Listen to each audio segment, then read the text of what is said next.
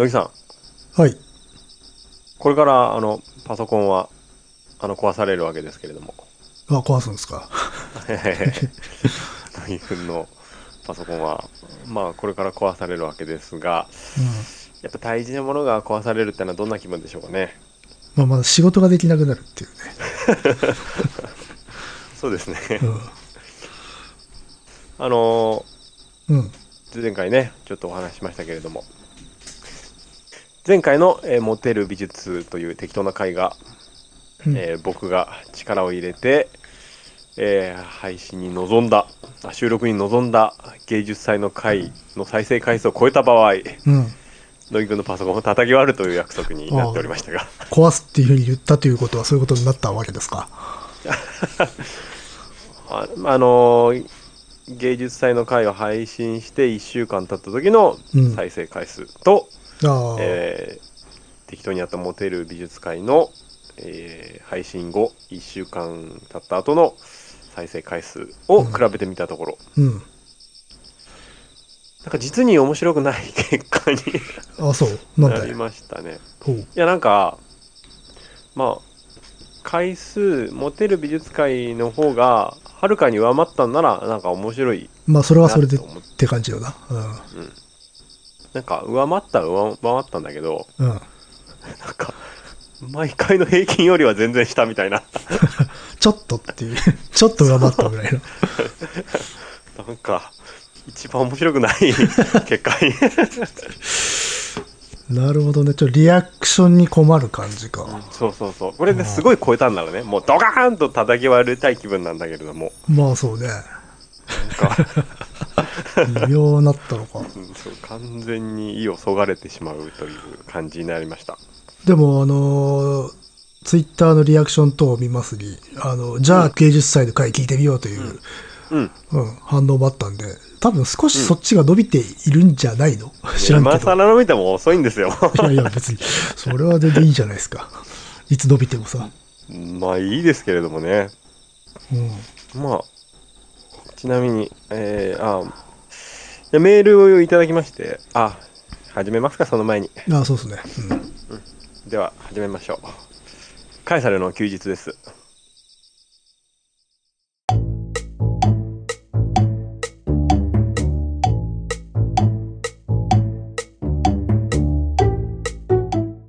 えーこの番組は私画家ダニエルとクリエイターの乃木が、えーサイコロを振って才能目のお題に沿ったトークをしていくトーク番組となっておりますが。うん。はい。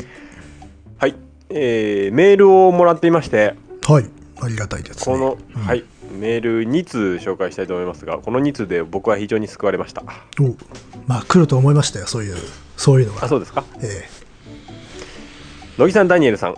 先日は初めてお便りお便り読んでいただきありがとうございました。埼玉の中年 SF ファンです。えずうずうしくも課題図書を出してしまい恥ずかしい限りです。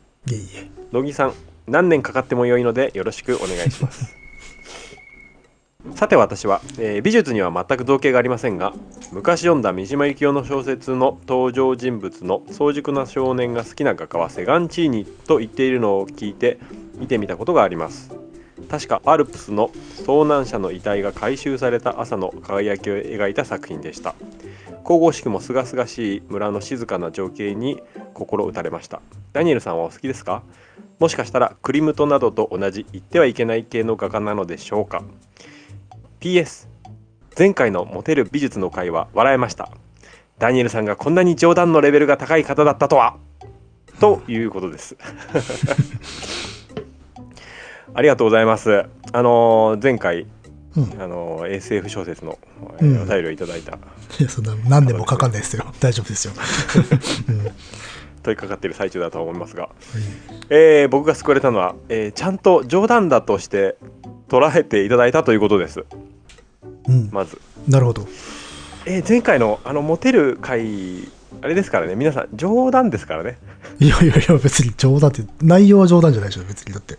いやあのーあんなこと言っちゃダメですからね 美術館で 西洋国立西洋美術館にえ行ってこんなこと言ってる人がいたら嫌だよね っていうことをあえて言っただけなんですよえいや、それは、うん。気持ち悪いじゃないですか、あんな人いたら。いや割と乃木くんがね結構マジでドン引きしてるからすごいやりづらかったです。いやいやいやいやいやそこのさじ加減あるじゃないですか、その、こう、ああ、よかっあの、合図、合図欲しいよね。た。ああ、そう、ちょっと何の打ち合わせもなしにそうそうそうそう。行ったので、そうなんですよ。ああいう感じ、まあ後半の方は普通に話したんで、別に構わないと思いますけれどね。うん前半部分ですよね、特に。まあね。あれはやばいですからね。えーあとはあれですね、セガンチーニ、まあ、セガンティーニという表記が多分多いと思い思いますが、うん。あの言ってはいけない系ではないと思いますね。あ、そうなんですか。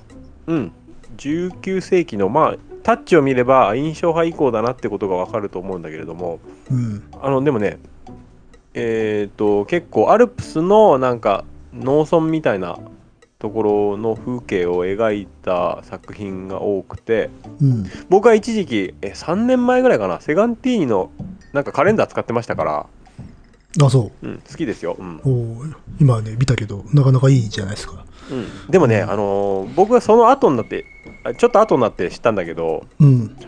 あのー結構象徴主義っぽい作品を作ってる時期もあってあ、そうなんだ。あ、うん、割とね割とね世紀末美術っぽい感じの匂いの時があります、へえ。なるほど。僕はあのアルプスのうん山脈の風景好きなんだけれどもねうん。なので全然言ってはいけないあれじゃないと思います まあ、まあ、あの、基本的に言ってはいけないなんていないんだけどね。ないんだけど、まあ、かつてそんな、そんなことを言って話した回があった。言ってはいけないっていうか、あの、言うと舐めてくる輩がいるっていうそうそうものは確かにあるっていう。っていう感じで、まあ、そういう会をやったんですけれども、うんまあ、全然大丈夫だと思います、今、信頼できますよ、結構。おーなるほど。素晴らしい。大丈夫です。えーもう一ついきましょう。はいはい。ダニエルさん、乃木さん、はじめまして、ケイスケと申します。いきなりですが、仕事で落ち込むことがありました。がっくりしたまま乗り込ん乗り込んだ電車で、第105回、モテる美術史の師匠の隣でよかったね。というフレーズに思わず吹き出してしまいました。ハイローズの河本大翔が死を考えるくらい落ち込んだ時にダウンタウンが日曜日にやっていたテレビ番組を見て思わず笑っている自分を発見しまだ俺笑えるじゃん。と死を思いとどまったという都市伝説があります。その結果日曜日よりの死者という歌ができたという話がありますが私はクリエイターではないので、えーただただお礼を言いたくて初めてメールをすることにしました。ありがとうございます。実は2年ほど前からのサイレントリスナーです。かっこ言ってはいけない過去閉じシリーズの文化系っぽい自意識に、えーあるあるとうなずいたり、えーレオス・カラックスの卒業したという話あレオス・カラックスを卒業したという話に同胞を見つけたりと嬉しくなったり勝手な親近感を抱いています。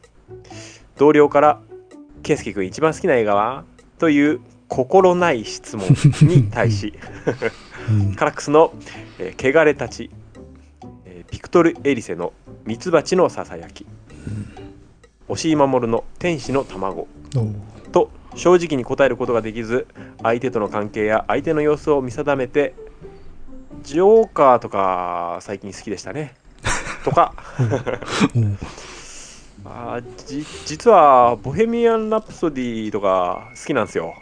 などと言ってしまう自分にとってカイスタルの休日はむしろ本来自分がいるべき場所のように、えーまたもや勝手に、えー思ってしまっていますさて最近めっきり振られることが減ってきたサイコロの目をリクエストさせてください、乃木さんの話すミリタリー・オブ・ジブリともののけ姫の回が大好きで何度も聞いています。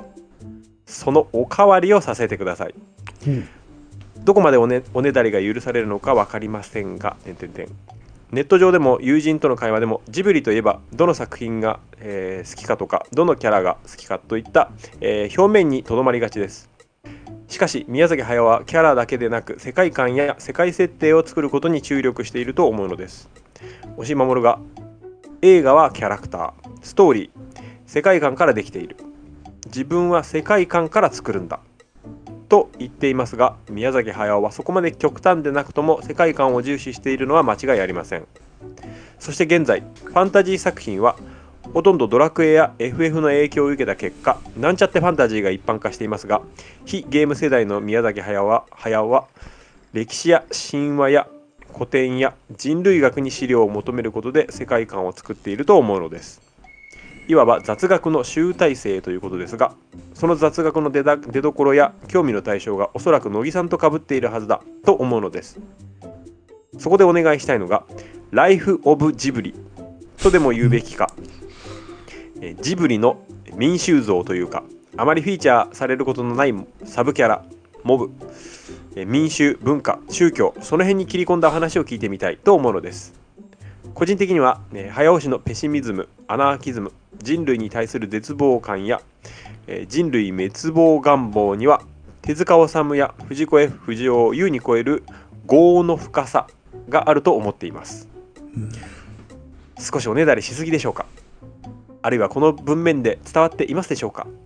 言っていることがよくわからない という場合はわかりますわかります。うんうん。丸一本ナウシカかっこ漫画版含むかっこ閉じについてお話しください。というざっくりしたリクエストに切り替えます。ご判断願います、うん。えー自分で書いたものを読んでみたら4分ぐらいかかったので長いメールだなと自分でも思いますので 適宜省略してくださって結構です。あとご負担でなければステッカー希望です。差し上げましょう。うん。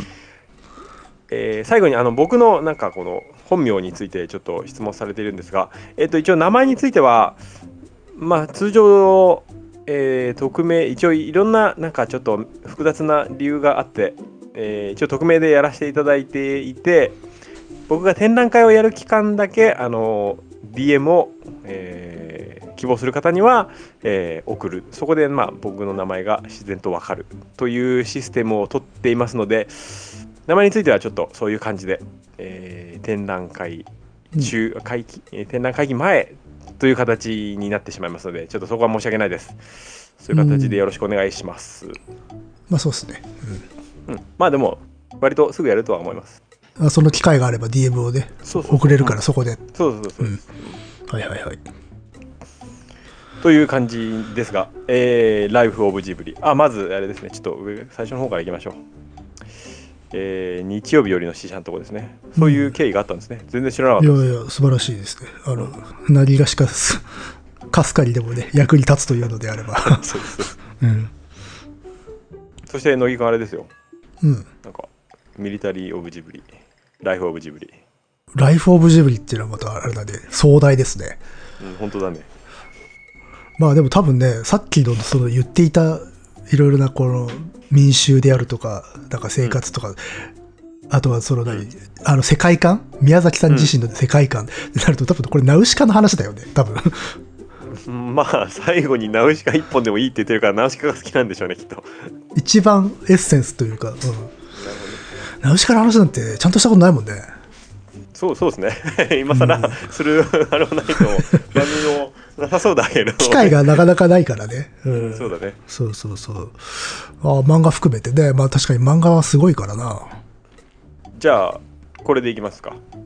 ナウシカの話、るかわかるそうですね。ナウシカの話をしてもいいかもしれないですね。漫画含めて。うん。そうですね。ダニエルさん、漫画読んだことある？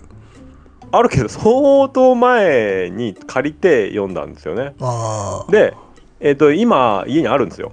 あ。あ、そうなんですちょうどだからないですか。必要なら読み返します。うんああ、じゃあ読み、読みましょうか。漫画の方の話しますか。うん、そうですね。僕僕の今、後ろの方にあると思うよ。ああ、まあ、まあ、てか漫画の話、プラス、まあ映画との違いは、まあ、うん、割と有名なことではあるけれどっていう。うん、うん。そうですね。えぐいからね。あれはね、漫画の方はね。うん。そうですね。まあ、全然違う感じではありますね。うん。まあそんな感じで、いつかまあ、触れるかもしれないですね。そうですね。うん。えーということで、まあ、リクエスト、ざっくりしたリクエストを2本ぐらいいただきまして、ありがとうございま。ますあ、SF のやつね。うんうん。まあ、あと、それなりに人の役に立っているということが分かりましたので、もう、これで安心してね、あの、寝れますね。もう終わるんですか？いやいや、そうですね。ちょっと、始まる前にマイクトラブルが長くて、ちょっと僕たちはもうちょっと疲れている。よし。よし。いや、今日は何かあるんですか？乃木くんが。持ち込み企持ち込みというかまあそうですね。ここのところ美術のねそうですね。カチッとしたお話が多かったんでじゃあ久々に歴史の話でもしようかなと。イエーイ、思いまして。うん。うん。でこの歴史の放送した回が1週間経って、あの美術の回の、まあ、1.5倍を超えたらまた乃木くんのパソコン爆破しますから じゃあ皆さんもう閉じてください。聞かないでください。嘘嘘嘘。いいよ。よし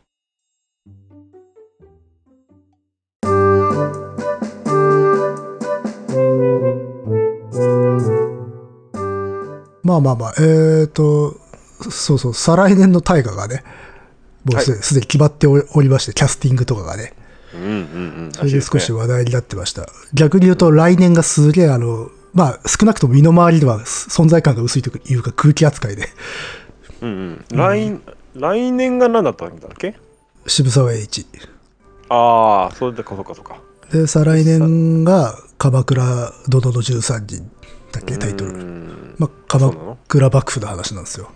うんなのでちょっとこう、今まで武士の話をたまにしていたものですので、はいそこら辺の話題をちょっと喋ろうかなと思いまおす。早すぎる予習ということでそうですね。あの、1年間、熟成して忘れてくださいっていう。うんそうだねうん、あていうかね、鎌倉殿の13人って、あれですか、全然どんな内容、内容というか、こう、時代設定とか知ってます？いや何にも知らないですよああ、まあ、そうだタイトルもちょっと不思議なタイトルだしね。うんまあ、これは鎌倉幕府の話なんですよ。おそらくね。うんおそらくというか、まあ、時代的にはそう。で、鎌倉殿の13人っていうのは、その鎌倉幕府のね、頼朝の死後にね、作られた10 13人の合理性っていうあの仕組みがあるんですよ、幕府の。合議制そう、要は鎌倉幕府って将軍様が一番偉いっていうイメージがあるじゃん。はい。けど、あの、二代目から、あのね、その御家人たちが、まあ、の中でも特にこう、有力な御家人たちが13人集まって、うん。それの合理性で物事を決めようっていう集団指導体制になる時期があるんですよ。おおそうなんだ。そういう、そこを大河でやろうという、なかなかね、マニアックな、マニアックなんだけど、でも実は一番面白いところであるっていう、幕府の。おおあの、もう、いわゆる仁義なき戦いになるっていう。あそうなんだそうそうそうそう。っていうところをね、三谷さんがね、いや選んだっていうのはまあ、ああなんか三谷さんらしいタイトルだなと今思ってたんだけどまあ、12人の優しい日本人書いた人ですからね。だからそこは意識してんじゃないかなと思うんだよ。うん要はこういろんな奴らの思惑みたいなものが複雑に絡み合って、全体がこう、本人たちの意思とは関係なく動いていくみたいなのを多分やろうとしてんじゃないかなっていう。っうーんていうんで、じゃあそこら辺でお話ししようかなと思って。でちなみに主役がね、北条義時なんですよ。えっ、ー、と北条氏って鎌倉幕府あの中心になってってくるねそうそうそうそう。いわねゆる執権って言って、まあナンバー2みたいになってくる。頼朝の死後ですよね頼朝の死死後に、そう、あのー将軍を補佐して、まあ、実務の担当になるんだけど、まあ、ほぼほぼ最高権力者みたいになってくる、そのうちね。はあはあはあはあ。その多分、過程をやろうとしているんですよ、うん。大河では。で、それの主人公が北条義時で、あれ、小栗旬かな？確か。へえ。で、まあ、この北条義時、何したかご存知ですかね？何したか？うん。いやーなんかいろいろ決めたんじゃないですかいや、まあそうなんだけど、そう。まあね、いや、これ多分実際で多くの人に聞いてもね、あんまりはっきりとは知らんと思いますよ。うんうん。でね、このね、人のね、この歴史的な位置づけとこの世間一般の存在感のギャップ、あ開きっていうのは多分ね、日本史の中でもね、随一だと思います、マジで。へえそれはそんなに大事なことをしたってこと？すごいとてつもないことを成し遂げた。んだけれど、全然その感じがないっていう、うんうんうん、その透明感が逆にすごいっていう人。の。うん。で、まあ、よまあ、よく知られてるのは、あの、頼朝の奥さんの北条政子の弟なんですよ。ん？のあそうなんだ。そうそうそうそう。で、もうちょっと教科書的なプロフィールとしては、鎌倉幕府の二代執権っていうことになりますわね。うーんでは、じゃあ、その辺から話しますかね。はいうん。どっから始まりますか？頼朝が死んだどっからですか？いや、一応は、生まれたぐらいから いきますかね。あの、頼朝が生まれたどっかあ、ら行きますか？違う違う、義時、義時が。ああ、うんびっくりした。はいはいはい。まあ、その、いわゆる、昔から源平の戦いとね、称される。うん。まあ、正確には、自称寿永の乱っていう戦いがあるんですけど。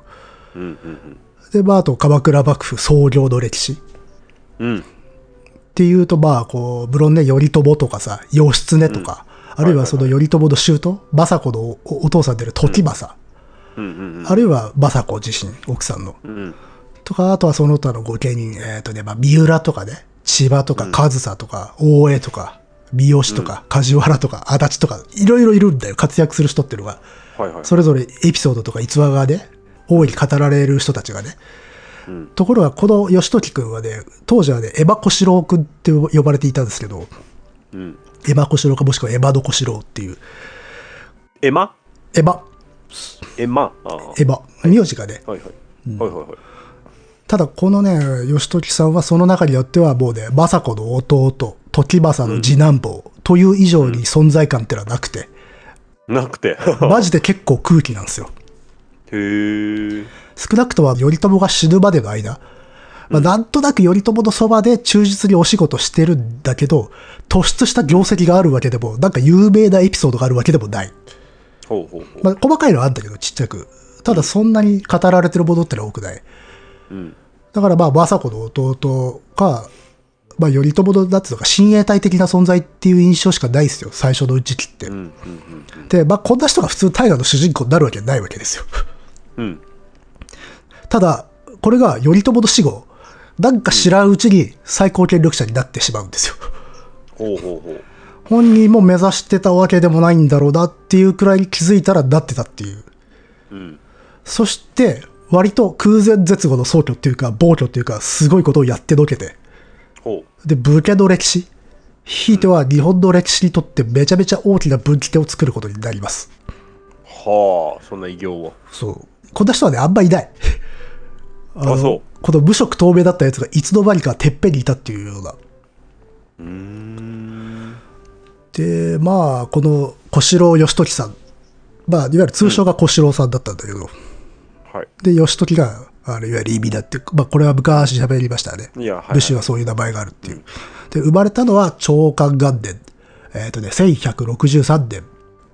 うん。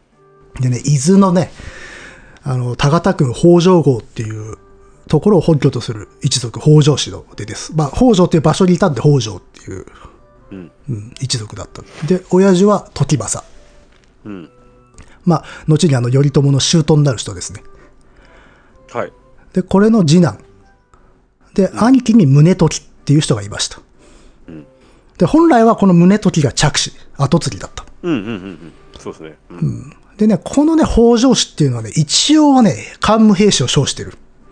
桓武兵士何それ、あ、兵士、兵士。ああ、はいはい。そうそうそうそう。一応あの、平直方をうん。祖先としているんだけど、まあだからあの、はいはいはい頼朝が倒すことになる平家、清盛たちと一応は同族であるってことになる。ほうほうほう。そうですね。ただ、総称してるけれど、この北条氏っていうのがね、時政以前の系譜、家系図っていうのがあんまり信用ができない。あの、まあよくあることなんだけど、家系図、ものによって記述がバラバラで、順番とか入れ替わってたりとか、そそういうことがね、結構あるんだけど、特に北条氏もそうだった。だから信用はあんまできないと言われてる。はいはいはい。なので、出自はかなり怪しいんではないかっていうことで、実際の氏筋は割とはっきりしない一族ですね。ただほら、昔もなんか喋ったかもしれないけど、家宝って言って、まあ、昔の武士ってね、偉い家の出をこう語ったりするわけですよ。はいはいはい。うん。だおそらく、この人たちもそれをやってんではないかと。うんうんで、まあ、はっきりと、まあ、歴史に登場するのは、親父の時政ぐらいからなんだけど、この人もね、昔はよくね、こう、在庁官人、あの、いわゆる国画っていう国ごとに置かれた役所の役人だったんではないかとかも言われてたんだけど、それもはっきりしない。うんうん。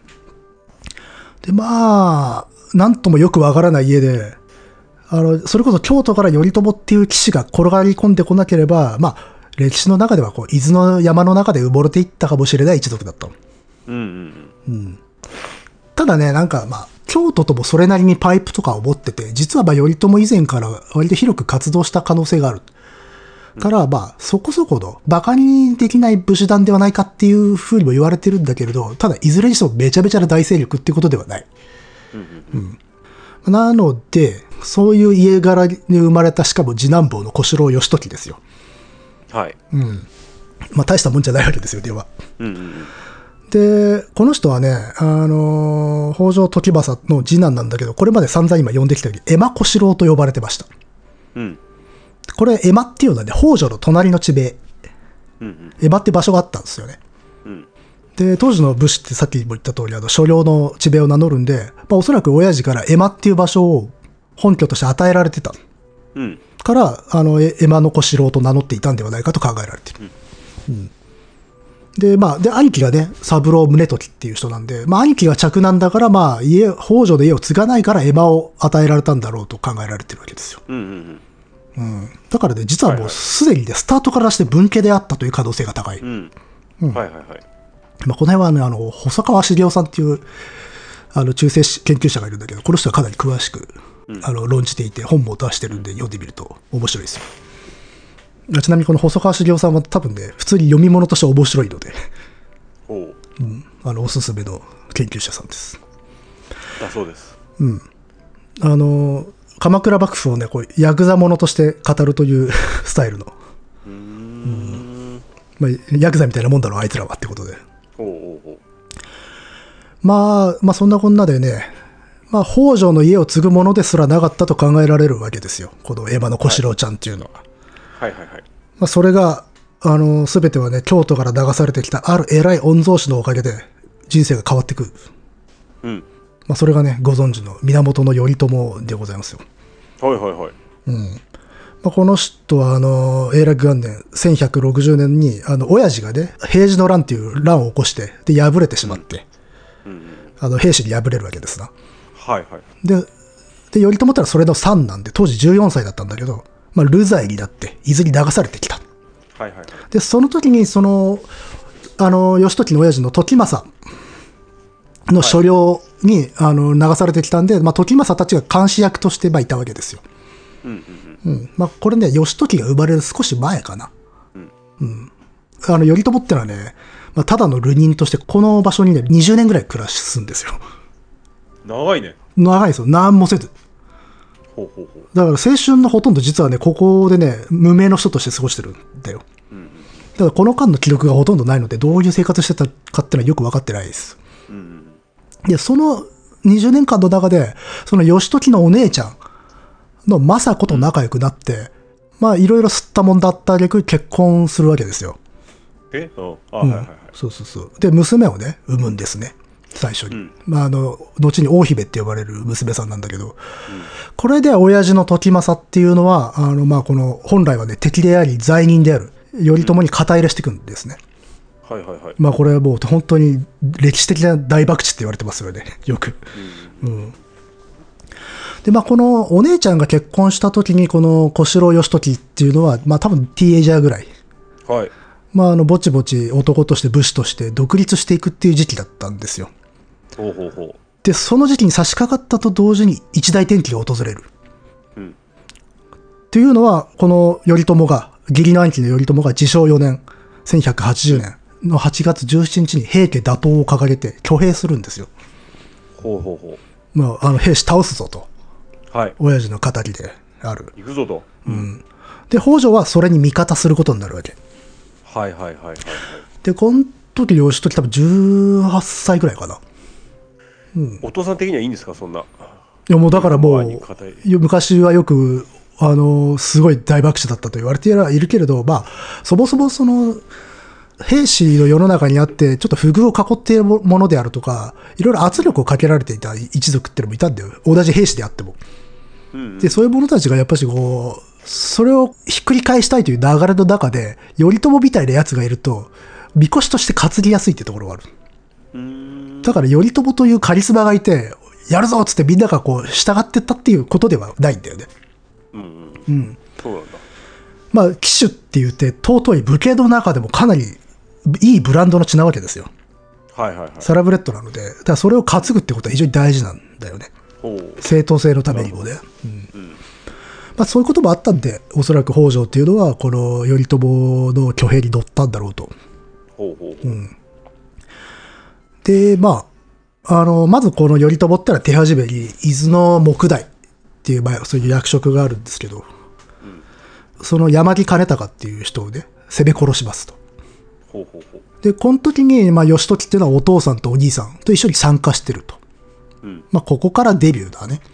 はいはいはいで、その後ね、あの、頼朝軍っていうのは、もう相模の石橋山ってところで、えっ、と、小田原のあたりなんだけど、ここで平家型の大場景親っていうやつと激突しますと。うんで、盛大にボコられます。ああ あの、初戦はね、これボロ負けなんですよ。へえもうね、ほぼ再起不能なぐらいにボロ負けするんですよね。うんそれで落ち延びるとき、まあ、それぞれもほぼ散ってバラバラに逃げたんで、うんその時、この北条親子も二手に分かれまして、うんで、義時はお父さんの時政にくっついて逃げた。うんでも別行動を取っていた兄貴の宗時がここで戦死しちゃうんですよ。あらあらあらあらなるほどねで、まあ、どうにかこうにかこう、命を拾った時政、お父さん時政と義時は、阿波、千葉県で逃げて、まあ、そこで、あの、頼朝たちと無事合流するんですね。頼朝もそっちに逃げてたから。おうで、ここから義時の動きを通して、この頼朝による平家打倒までを語るべきなんですが、あ時間が無限にかかる。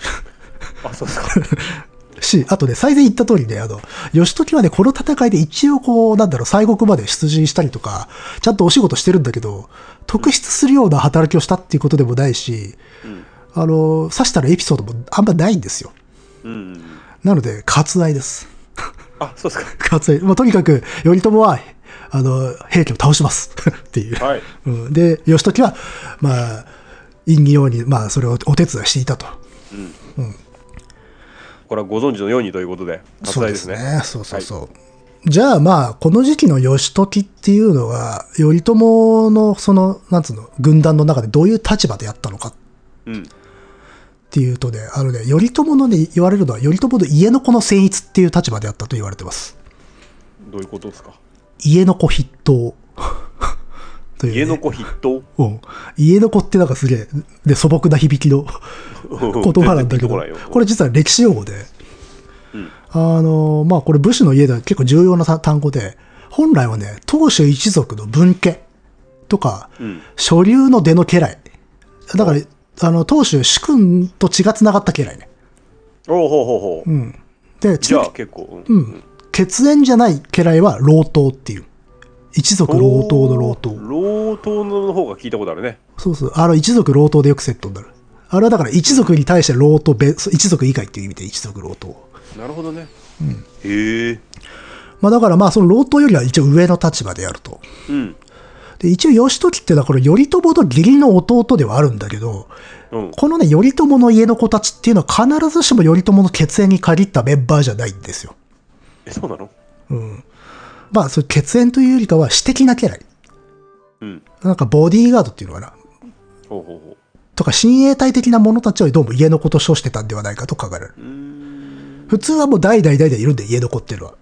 うんうん。ただまあ、そういうものはもう、かなりいなくなっちゃってたからね。うん頼朝は。なるほどまあでもともかくあの他の御家人たちよりかは、頼朝と距離が近い存在ではあったっていうのは確か。はいはいはいで、まあそれがいわゆる公的、公的っていうか外向きな立場がそういうもんなんだけど、じゃあ北条家の中で義時はどういうポジションだったかって言ったら、はいさっきあの着男だった兄の宗時っていうのがいるって言いましたね。はいはいはいで、あいつは石橋山の戦いで戦死した。はいはいはいで、これによって、まあ、小四郎義時ちゃんが北条を継ぐ可能性が出てきたわけですよ。うんはいはいはいうんてかね、以前はまあ兄が死んだので、普通に義時にお鉢が回ってきたと考えられてきたんだけれど、どうもね、すぐに家督者と見なされたわけではないという説もあります。なぜ？親父はどうもこの義時に継がす気は全然なかった。あそうなの？だってもうエマ氏っていう家を建てちゃってるから。ああそうかなそう、エヴァ、エヴァ小四郎だから。でね、すごい後になってね、正則って弟が生まれるんですよ。弟？えその下ってこと？そう、その下に。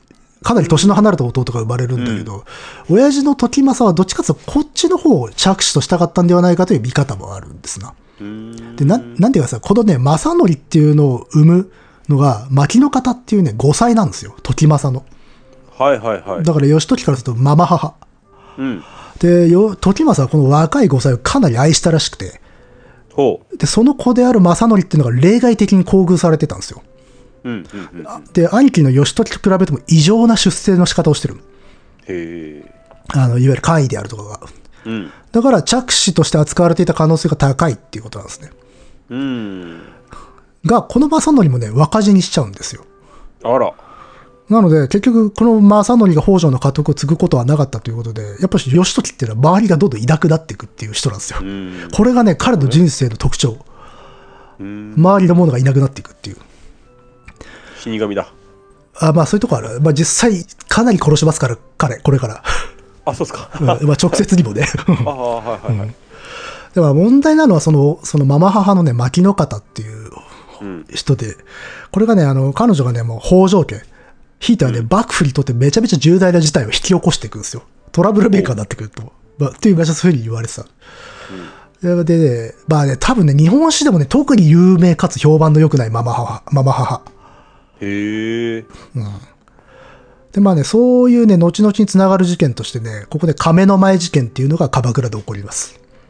これ結構有名なので知ってるかもしれないんだけど、い知らないです。や、多分、あーうん。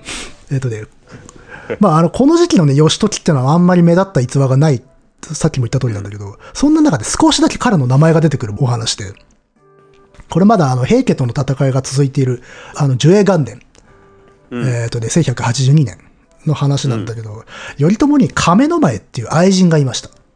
はい。で、この愛人をね、誘出、あのね、つまり秘書の家に住まわせて囲ってたんですよ。はい。で、このことをし、あのね、さっき出てきたあの、時政の5歳の牧野方が、なぜか、頼朝の奥さんの政子にチクるんですよ。おお。で、まあ一応、まあ、まあ、政子、政子って義理の息子娘ではあるんだけど、まあこれ余計なことしたもんですよ。うん。するともう、政子っていうのはもう、ちょっとね、中世のね、武家夫人としては珍しいタイプの人で、爆利でします、嫉妬で。はいはいはいはい。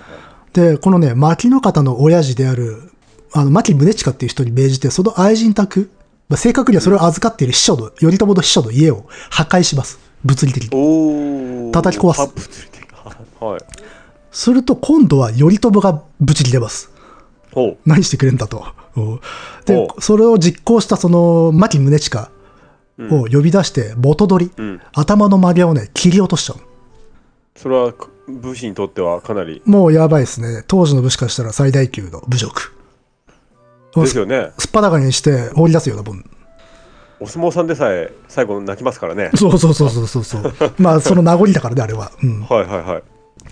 まあ、となると、今度は、その、牧宗近にとって、婿に当たる、はい。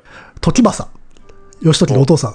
はいはいはいはいで、はい。頼朝のぎあの義理のお父さんって、ややこしいことになってきたんだけど、はい、うんうん。その時政も爆利でする。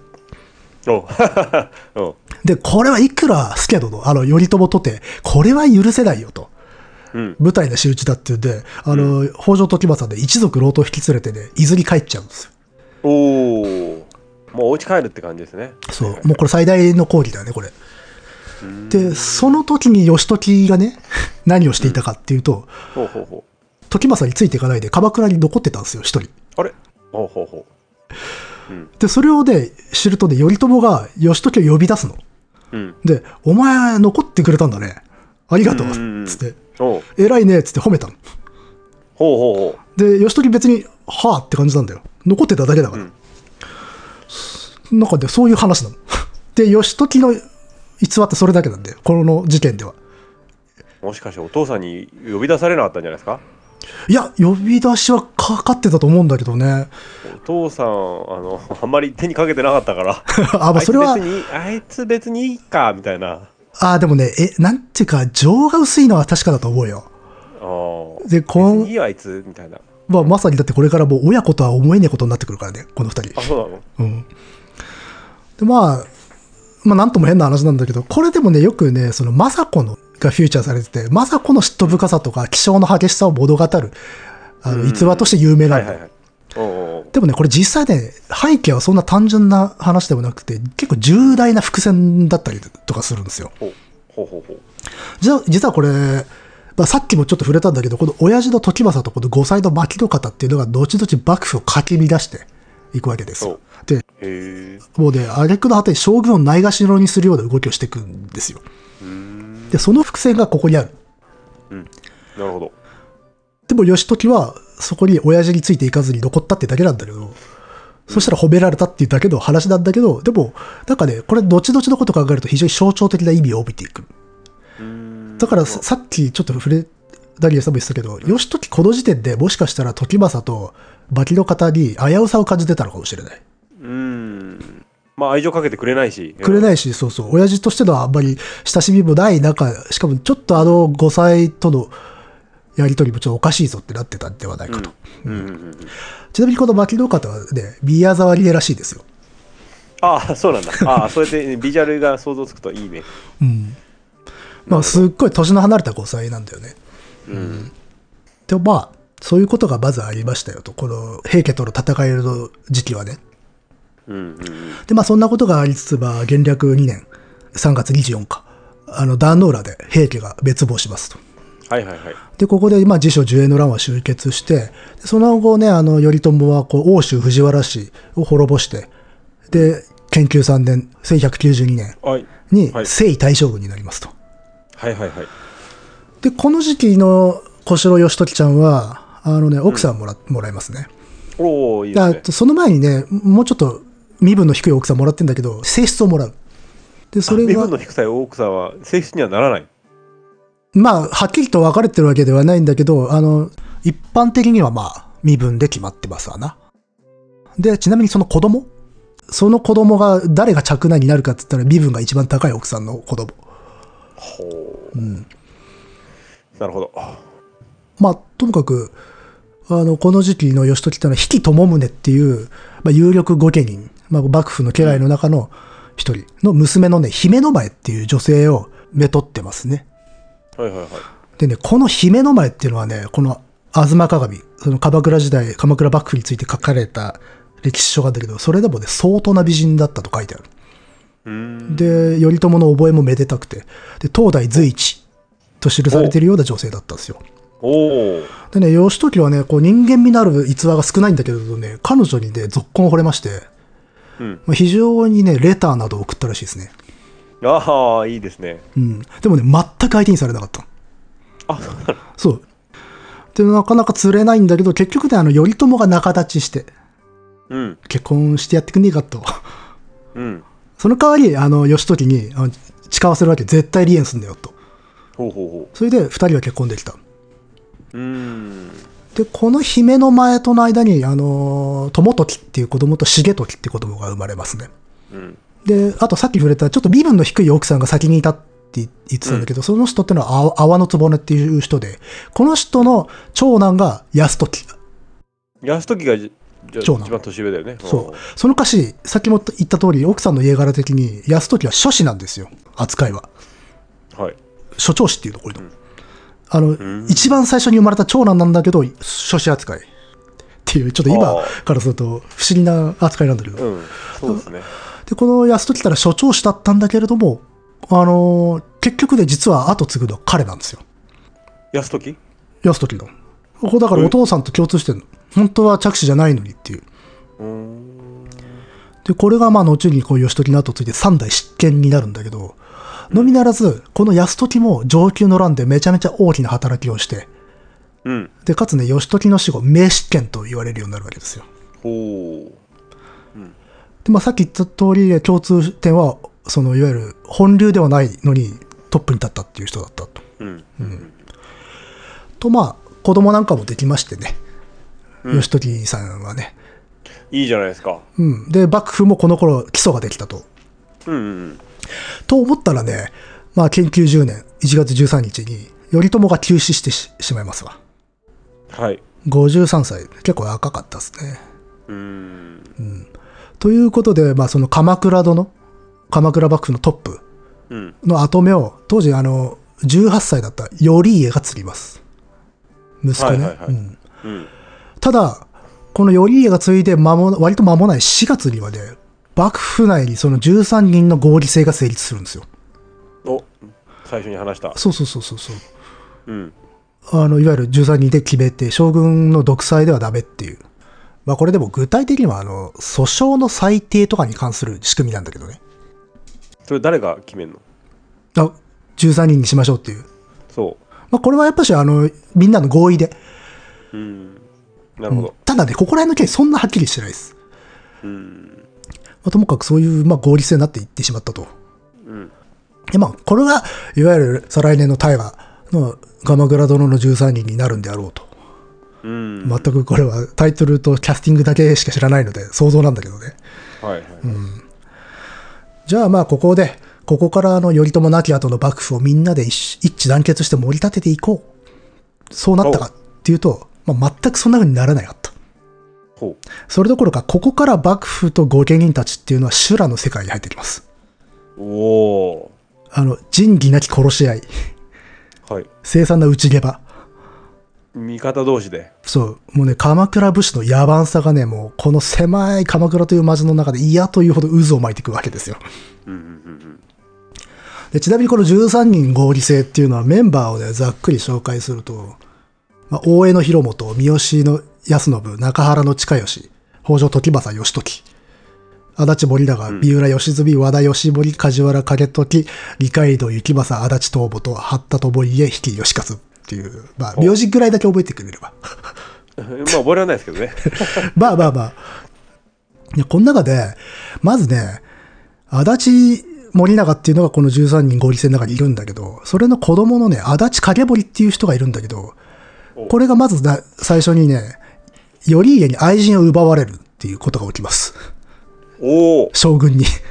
やばいなそれはで、愛人を奪われた上、謀反を疑われて殺されかけます。ほうほうほうほうで、これね、合理性が始まった割とすぐ後ですよ。だから最悪の幕開けなんですよ。13人合理性って。で、この時はね、でもね、頼家のおかん、政子がね、朝廷間に入って影森を助けるんですよ。で、これ、吾妻鏡の記述によると、この時政子ってのはわざわざその足立の屋敷に行くの。で、息子の頼家に対してこうメッセージを出すんだよ。あの、いわくば、影森に罪があるっていうんだったら私が問いただして、それが真実であれば私が成敗すると。ほうほうほうでも、真偽を確かめもせずにやるっていうんだったらそれはダメだと。うんうん、それでもやるっていうんだったら、その矢はこのおかんに当たりますよっていう。おおうん。だからその影森を殺そうと言うんだったら私を殺しなさいよと。できた人ですうん。で、まあ、そこまで言われちゃったら、こう頼家はこう引き下がらざるを得ないわけですよ。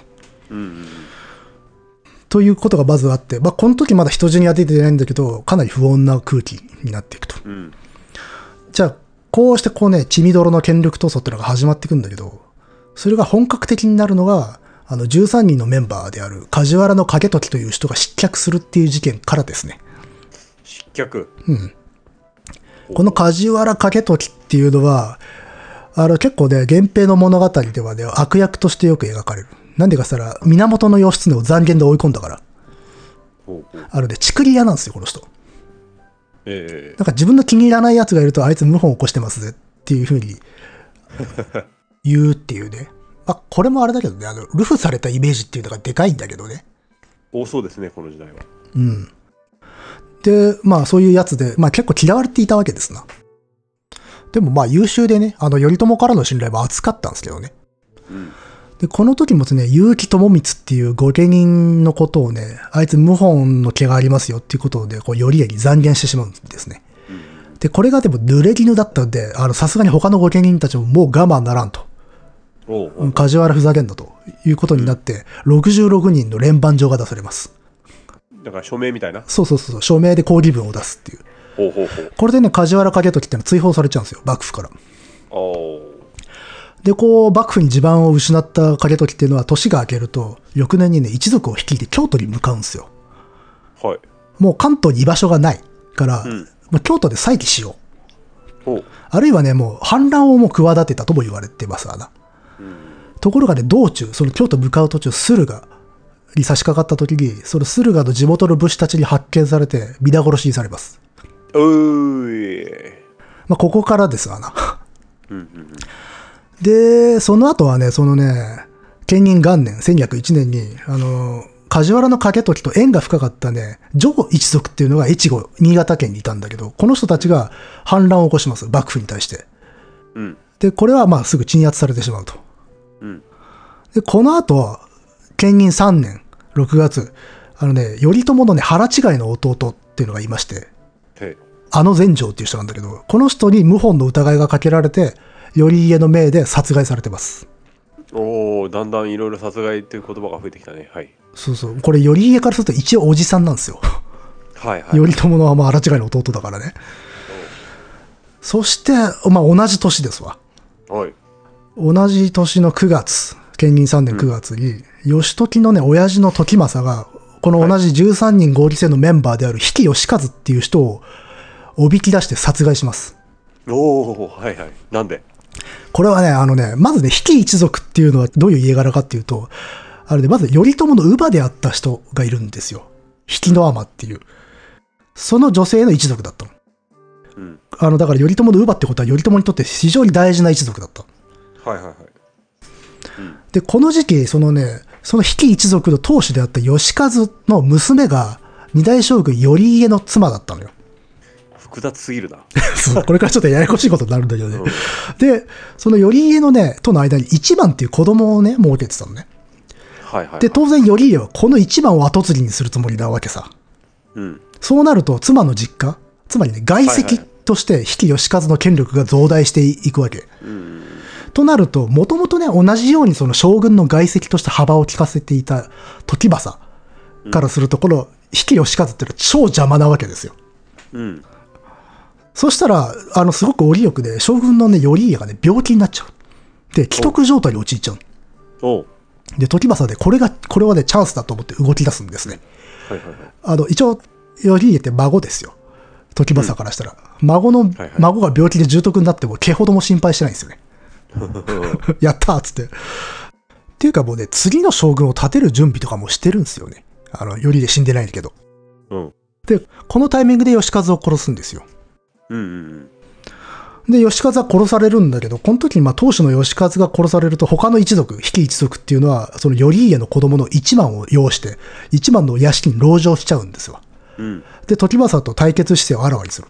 うんまあ当然ですよね。当主殺されたんだからね。うんうん。でも、そのいわゆる北条を中心とする討伐軍に攻められて、一幡ともども皆殺しにされますね。おーてか、将軍の子供も殺しちゃうんですよね。この人たちをね。すごいですね。しかも、時政からしたら一応ひ孫なんですけどね。はいはいはい。で、この時、あの、義時は、その討伐軍の大将で、現場で指揮を取ってましたね。おおおおおで、もちろんこの時期は親父が主導ではあるんだけど、このあたりから小城義時さんも手を汚すようになっていきます。うん。ちなみにこの比企一族のね、屋敷跡っていうのは今、日蓮宗のね、妙本寺ってお寺になってましてね、私しょっちゅう行くんですよ。あ、そうそう。なので、私が一番お墓参りをしている御家人の一族でもありますよ。おお。あの、そう、あの、妙本寺にこの一族の供養塔があるんで。うん。で、まあまあ、そんなこんなで、その邪魔者引きを殺すと、効果で不幸かで、あの、頼家が回復しちゃうんですね。はい一時期既得だったんだけどね。はいはい。で、当然元気になって、まあ、事の次第を聞いたら当然怒りますよね。うん。で、怒って、で、そのおじいさんである時政をね、討伐しようとします。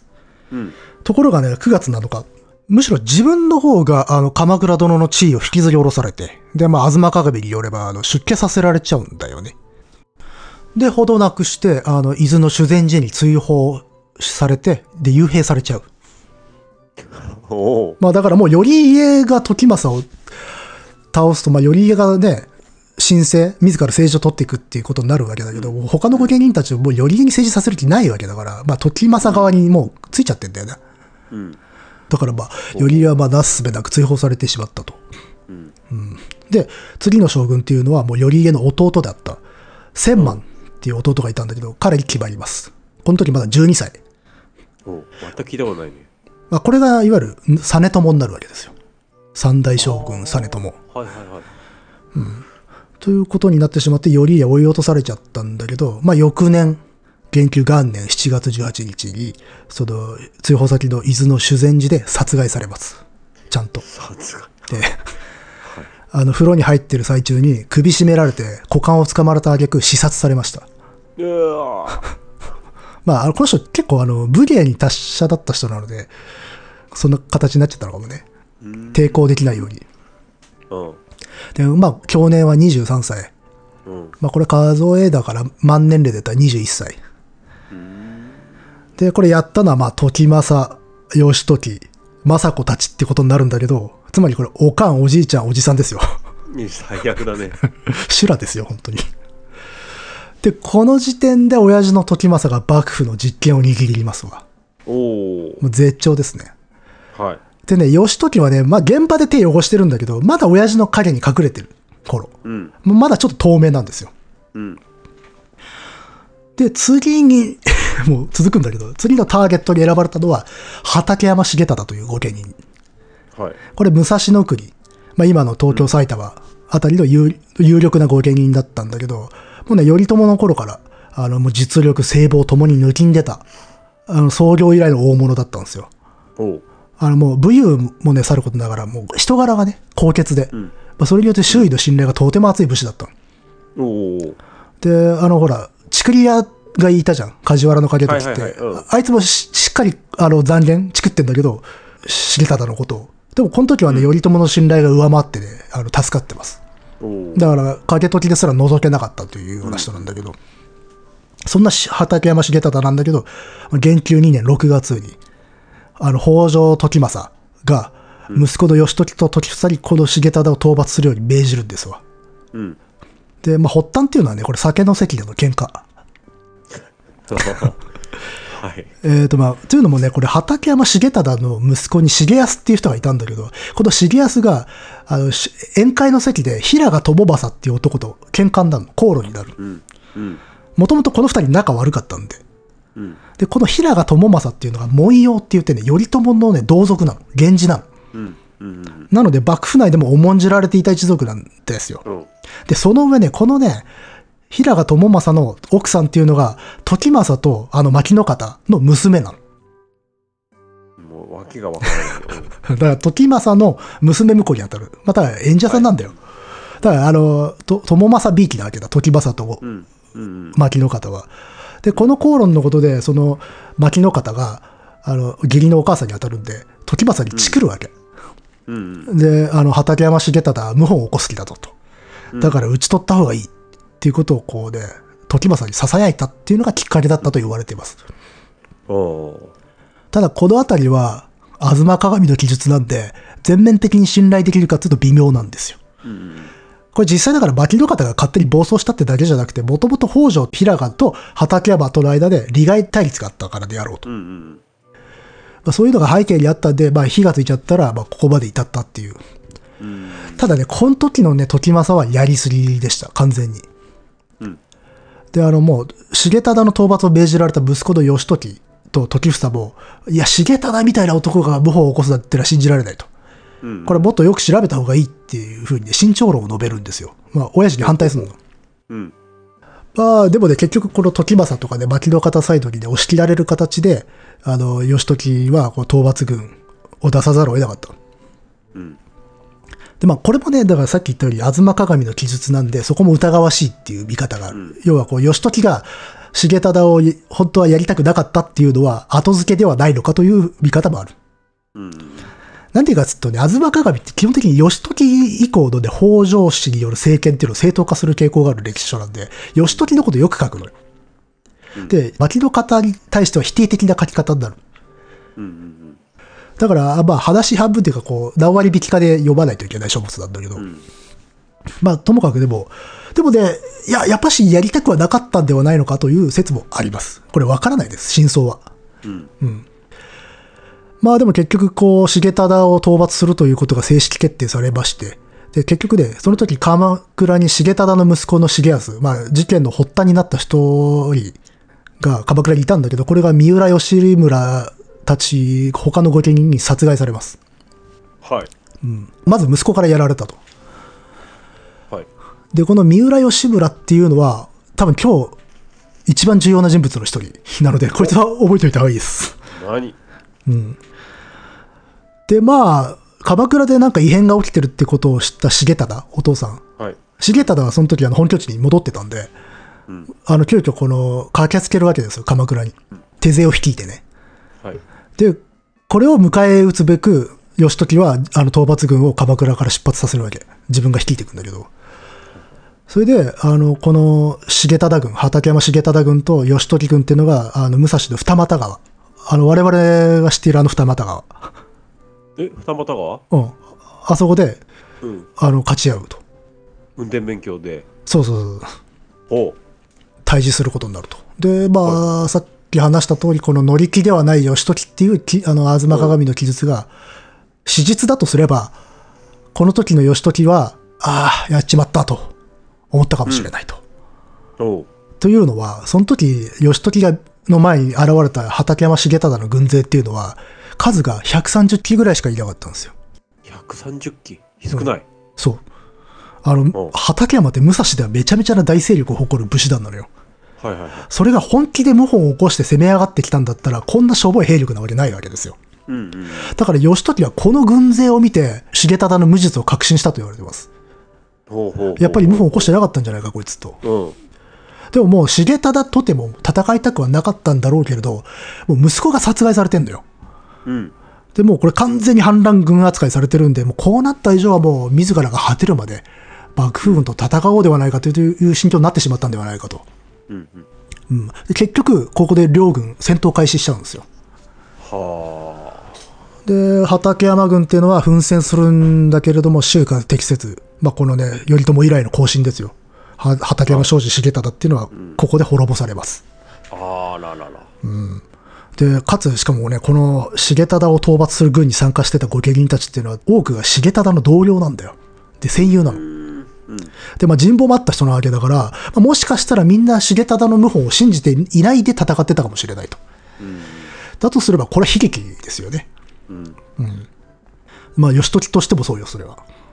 うん。だから、まあ、よこう、畠山重忠を打ち果たした義時っていうのは、親父のもとに報告に帰るんだよ。うんで、ここで珍しく感情を吐露します。うん。であのこれ、吾妻鏡での記述なんだけれども、あのーこの時のこの義時の言葉、うん重忠弟親類大略もってよそにあり、戦場に相従うのもの、わずかに百余杯なり、しかれば謀反企つることすでに巨端たり、もしくは残祖によって中陸に合うか、甚だもって不憫なり、斬首を陣頭に持ちきたる、これ見て年来豪眼の結びを忘れず、比類禁じがたし。ですよ。泣けるね。ちょっと、ちゃんと訳してください。えっと、まあこれ現代語訳すると、重忠の手勢はわずか100余りしかいなかった。うん。謀反を企てたなんていうのは嘘だ。はいはいはい。もし残言によって殺されたっていうんだったら、これはなんて不憫なことだと。うん。そこまでは分かったけど、うん漢字のとこは分かんない。うん。その後。で、俺は陣で重忠の首を見ていたら、長年仲良くしてきたことが思い出されて涙が止まらなかった。っおていうことで、親父の時政にぶちまける。ほで、これに対して時政ってのはもう何も言えず。で、これでまあ、これ重忠が無実の罪で殺されたっていうことが知れると、形勢は一気に変わるんですよ。うん。はあの畠山を殺させるとはなんてことさせたんだって他の御家人たちが怒るわけ。うん。で、この時にこの時政の陰謀に加担した者たちっていうのもいて、もしくは加担したと見なされた者たち。うん。まあその一味として、あの、稲毛重成、小沢重政親子とか、半ヶ谷重友っていう人たちがいたんだけど、その人たちが、あの、この時政の陰謀に加担したとして殺害されます。おおはいはいはい。あと、まあ、こその子供たちもそう。重末とか、秀重とかか。で、ちなみにこの人たちを殺害したのはやっぱり三浦義村たちなんですよ。このさ、この場合のさ、なんか、よく殺害っていうのはさ、その人だけ殺されんの、えっ、と、こういう場合はね、あの、まあ、呼び出して中殺とかそんな感じだね。あの、本人を殺すって感じ。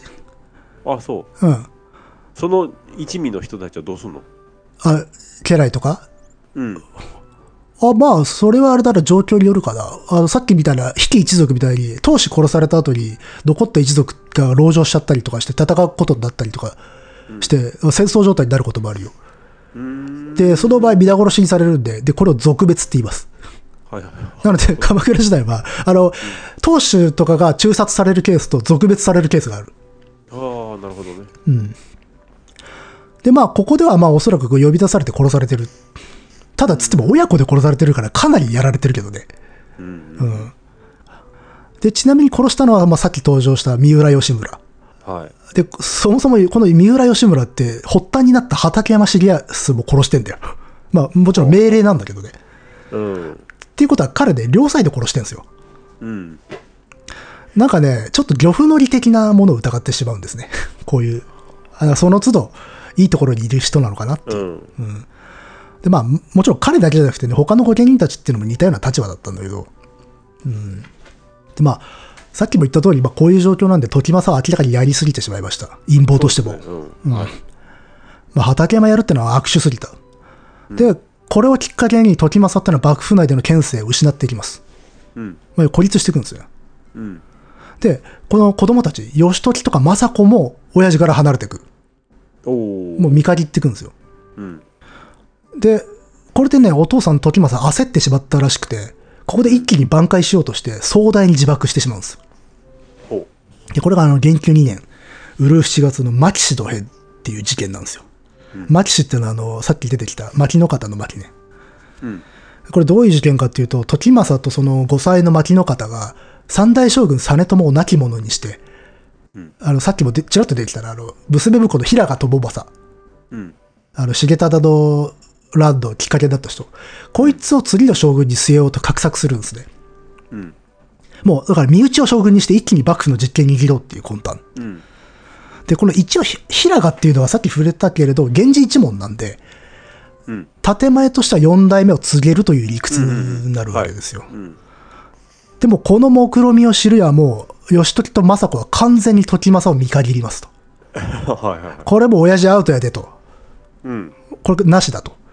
うんいうことで、義時と政子は、あの、時政の屋敷にいた実朝を、あの、早急に保護。このままいると殺されるので。で、この親父の陰謀をくじくんですね。うんで、他の御家人たちも軒並み義時政子の側につく。うんで、ここに時政の政治整備は断たれます。うんただ、まあ一応親父とその奥さんっていうことなんで、まあ、時政は出家させられて、故郷の伊豆に追放。ほうほうほううん。で、奥さんも、あの、京都で、まあなんか、天井抜刀しますね。牧の方も。まあ、ここで二人は退場するんですよ。うんうんうんで、まあ、二人は一応こう、命取られなかったんだけど、その代わりあの二人が将軍に据えようとした平賀友政。こいつは当時京都にいたんだけど、しっかりちゃんと殺害されてます。忘れずに殺されてます。ちゃんと。うん。で、まあ、時政ってのはその後もあの、憲法3年、あの、伊豆の北条で、あの、ひっそりと死去しますね。で、牧の方は、まあ、京都で生涯を終えましたと。はいで、ここで親父退場。うんで、ここで親父を追い出して一族の長となった義時っていうのは、あの、さっきちらっと出てきた幕府長老の大江の広元と一緒に幕政のリーダーになってきます。はいはいはいあの、なんとなく気づいたら、割とトップに近いところにいたと。そうですね風向きが変わったわけではなくなんか周りが勝手にいなくなっていく感じですそうそうそう。まあ、せいぜいやったことといえば親父を追放したってところかなね。そうねううんん。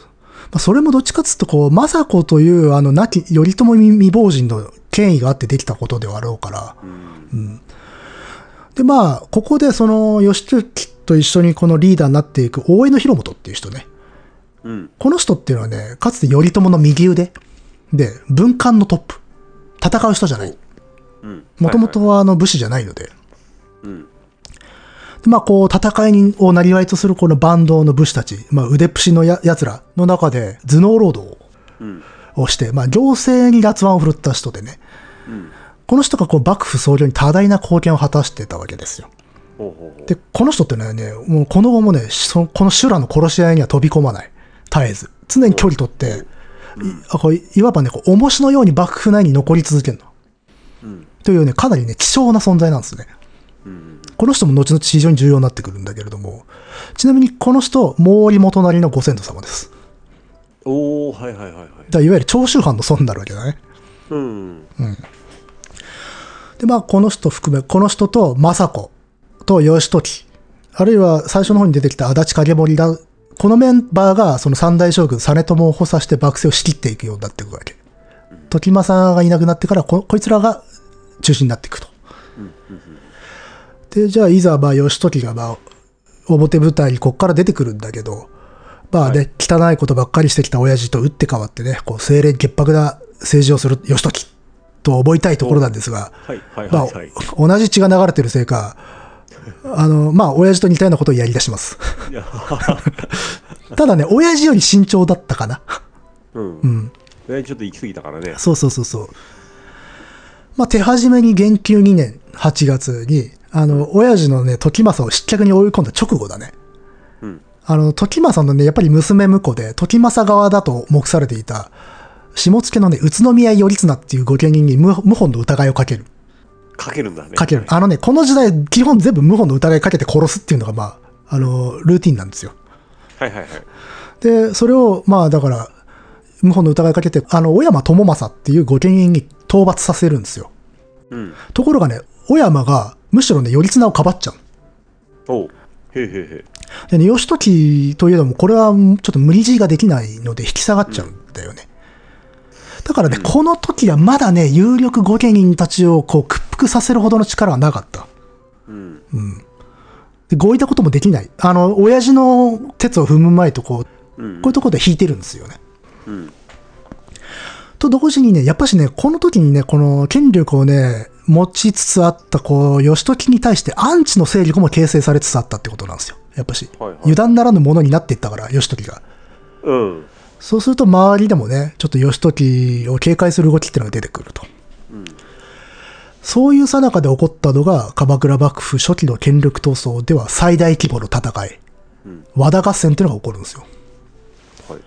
これの当事者というのが、まあ、13人のメ合議制のメンバーの中の和田義盛っていう人で、この人はね、相模の名族、三浦氏っていうのがいるんだけど、三浦氏の分家です。はい。さっき三浦義村って出てきたでしょ？うんうん。はいはい。あれの分家。うん。じゃあそっち側の人間？どっち側？そ三浦の、その、なんだっけ？あ、えっとね、三浦側の人間なんだけど、後で割れますよ。ちゃんと。あ、そうっすか。まあ一応そう、いあの、三浦の一族です。はい。うん。あの、名字は違うけどね。うん。で、まあ彼もその頼朝の挙兵時からの創業メンバーっていうことなんで、古参中の古参なんで、うん。で、幕府でもね、あの、侍どころ別当っていうかなりいいポジションのね、役職についてたわけですよ。これがね、義時たちにとって一番目障りな存在になってくるわけですよ。うん。というのもね、さっきも言った通り、これ幕府内で重きをなす宿老、あの、昔からいる古い家来。で、影響力も大きいからなんだけど、その上で、これ、和田義盛っていうのが、個人的に三代将軍実朝とも仲が良かった。うん。なので、あの、義盛ってのはね、その、将軍様にね、お願いして、上総介っていうポストになりたいっつっておねだりするんですよ。うん。上総介っていうのは今の千葉県の長官。うん。なんだけど、これね、義盛の家柄、格からすると過分なポストの。本本来はつけない。うん。うん。だからこそ将軍にお願いしたわけ。で、はいそうするとね、実朝ってのはなんとか叶えてやろうと思ったらしくて、これをね、うんおかんのね、政子に相談するんですよ。だから、吉森、和田義盛が、上総介になりたいって言ってんだけど、どう？思うって言って、そしたらおかんがね、あんた何言ってんのと。うん。まあ、拒否しちゃうわけですよ。うん。要はこう、今までのこの前例とかしきたりからしたらありえないでしょ？っつって。はいはいはい。でも、この時点で政子の発言力がいかに大きいかってことなんですよ。政子がそうんと言わなければ将軍といえど無理なんですよ。で、そんなことがあったので、まあ、北条からすると、あの和田義盛ってやつ危ねえんじゃねえかと。あの、だから、実朝と繋がって己の権勢を強めていくんではないか。はいはいはい。ただ、この時のもう和田義盛って相当おじいちゃんなんだけどね。うん。まあ、そんな折に、あのね、信濃の泉近平という人が、まあ、いろんな人が出てきて申し訳ないんですけど、あの、泉近平という御家人によるクーデター計画っていうのが明るみになってしまうと。うん謀反の計画がね。はい。これっていうのは、あの、亡き二代将軍頼家の維持、忘れがたみの千住丸って子供を擁立して、義時たちを打倒する。新しい将軍立てて義時たちを倒すっていう、はいはいはい。うん。あの、謀反の計画が発覚するんだけど、これ極めて規模が大きい計画だったらしくて、めちゃめちゃな数の参加者がいたの。ちゃんとした謀反っぽいもんね。そうそうそうそう。うん。で、こともあろうに、その計画のメンバーの中に和田義盛の子が含まれてたんですよ。子供と甥が。あの、うんわ和田義直と義重と甥の種長っていう人たちが参加してた。うんで、これさあ大変ですよと。うんお父さんの和田義盛はすぐに駆けつけて、あの、まあ、子供たちの除名を願い出るわけですよ。うんまあ、自分がいかにこう鎌倉殿、頼朝や幕府に対して貢献してきたかっていうのを猛アピールして謝り倒すわけ。うんで、まあ、もともと義盛と実朝、将軍の実朝が仲いいから、息子二人はすぐ許されるんですよ。うんただ、甥いのね、種長は許されなかった。それどころかね、縄で縛り上げられた挙句、その斜面を願い出るたびに参上してきた和田一族の目の前をわざと歩かせた。ほ罪人のようにね。ううんまあこれはこういうことっていうのは武士ってのは異常にあの屈辱に思うわけだよ、こういうことされるのはで、これは義時が和田義盛を挑発するためにわざとややらせたと言われています。つまり怒らせようとしたと。うん怒らせて暴発させようとしたんだと。うんで、まあその時、まあ義盛はこの野郎って思いながらこらえた。うんそこでさらに義時追い打ちかけて、その老いの種長っていうのが流罪にされちゃうんだよ、結局は。許されず。はいで、そうすると種長の屋敷が開くでしょ。うんで、普通こういう場合の屋敷っていうのは、あの、その家の本家に返されんだよ。うんなので、義盛が引き取るわけ。和田義盛が。うんそしたら、すぐに、あの、義時が、あ、この屋敷俺もらいましたわ、つって、奪っちゃう。ほうでこれもおそらく挑発であったろうと言われている。はいでここに至って和田義盛、あの、忍耐の度を超えます。うんで、もう幕府に恨みはないが、義時はクソである。ということで、挙兵します。おおで、建暦3年5月2日に和田合戦というのが、まあ、鎌倉で勃発しますよと。うんで、これはね、まあ、鎌倉の街中が戦場になった大規模な戦いで、ええまあ、市街戦だったんですよ。うんでもね、これ勝敗すぐ消しちゃうんだね。2日間で決まっちゃう。おなんでかっていうと、その、敗因の一つに身内の裏切りがありました。で、さっきあの、和田義盛は三浦一族の分家であると言ったでしょうんうんう。なので、和田方に三浦一族が一応味方してたのね。うんで、それが三浦義村、さっき出てきた。うんあと、弟の種吉。この兄弟、三浦兄弟がいたんだけど、こいつらが、あの、直前で裏切ります。で、義時に通じちゃう。はいはいで、これで、その三浦義村たちにとっても和田義盛って邪魔だったんですよ。あそうなんだもともとだって本家は三浦なんだよ。で、和田は分家だったのに、その三浦をしのぐ勢力を和田が持ち始めていた。すでに持っていたので、まあ、こう、ベドウェル単行部みたいなもんだったと。だから、できれば消えてくれねえかなと思ってたんでしょうね。うんなので、どこで決意したかわからんが、どさくさに紛れて、義時側についてしまった。はいで、まあ、このね、あとね、この三浦義村っていうのはね、さっきその畠山重忠の乱にも出てきたけど、なんかね、絶妙なタイミングでうまいことやるやつなんですよ。はいはいはい。そんな感じしますね。うん。だから昔から何かと怪しいやつと思われがちで、あの結構陰謀家であるとか謀略家だと昔から評価されていた。うん。で、同僚たちからも、三浦の犬は友を食らうぞっていうふうに悪口を言われていた。うん。三浦の犬は友を食らうぞ。っああはいはいはい。なるほどね。うんうんていう。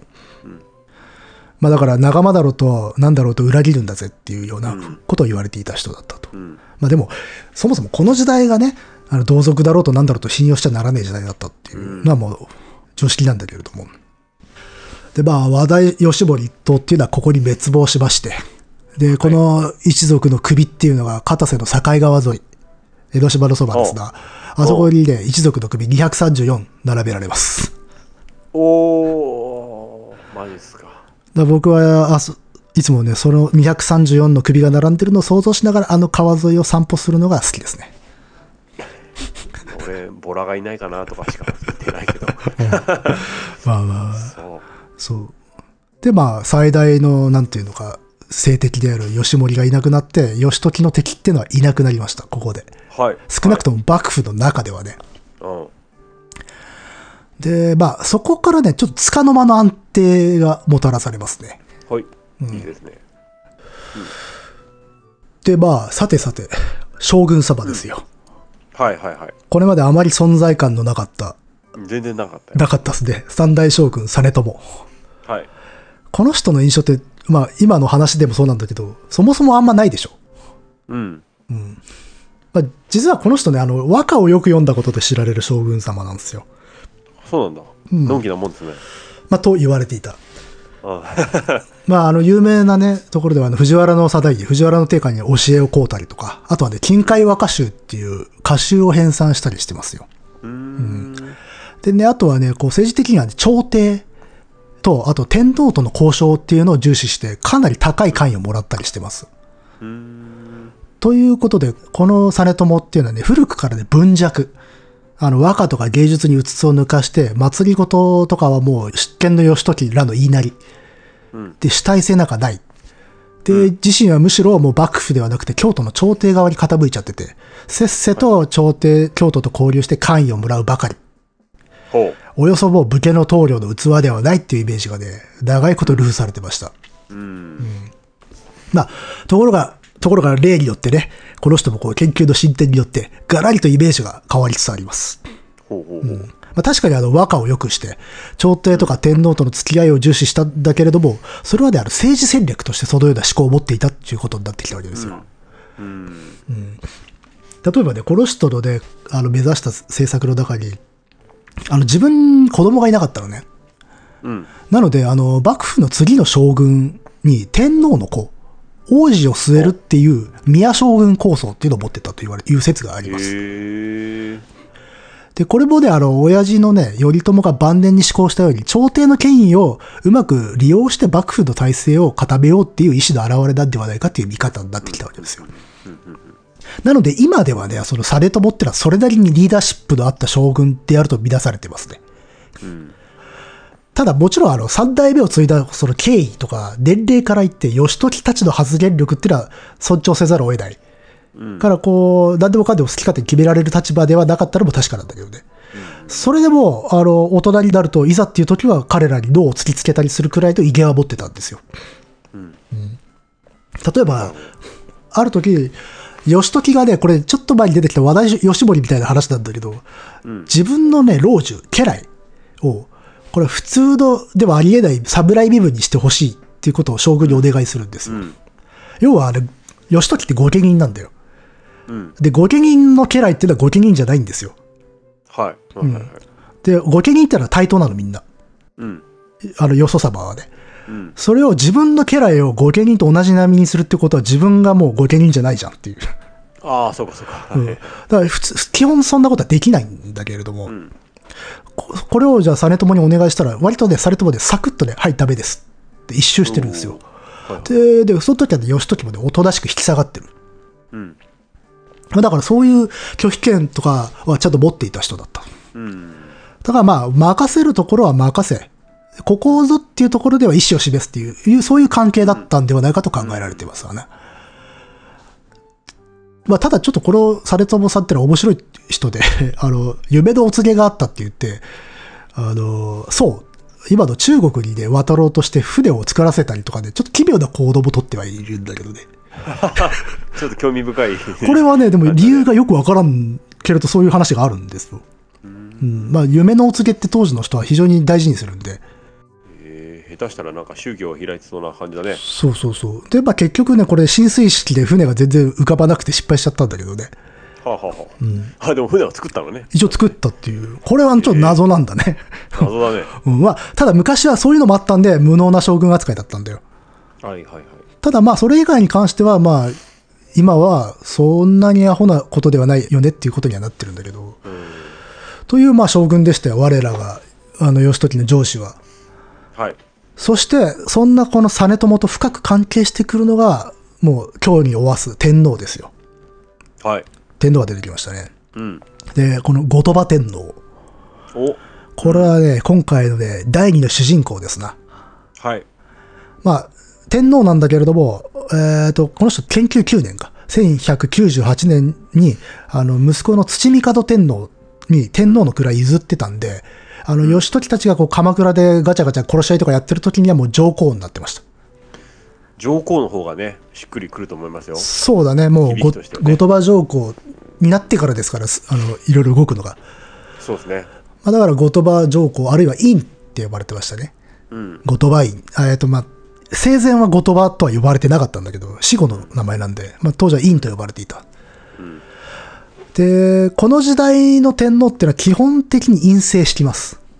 うんうんまあ、あの、陰性っていうのは一部例外はあるけれども、まあ、一応元天皇が、天皇を辞めた後に天皇家の家長として、はいはい。天皇というファミリーの一番偉い人として、現役の天皇に優越して政治を行う形式ね。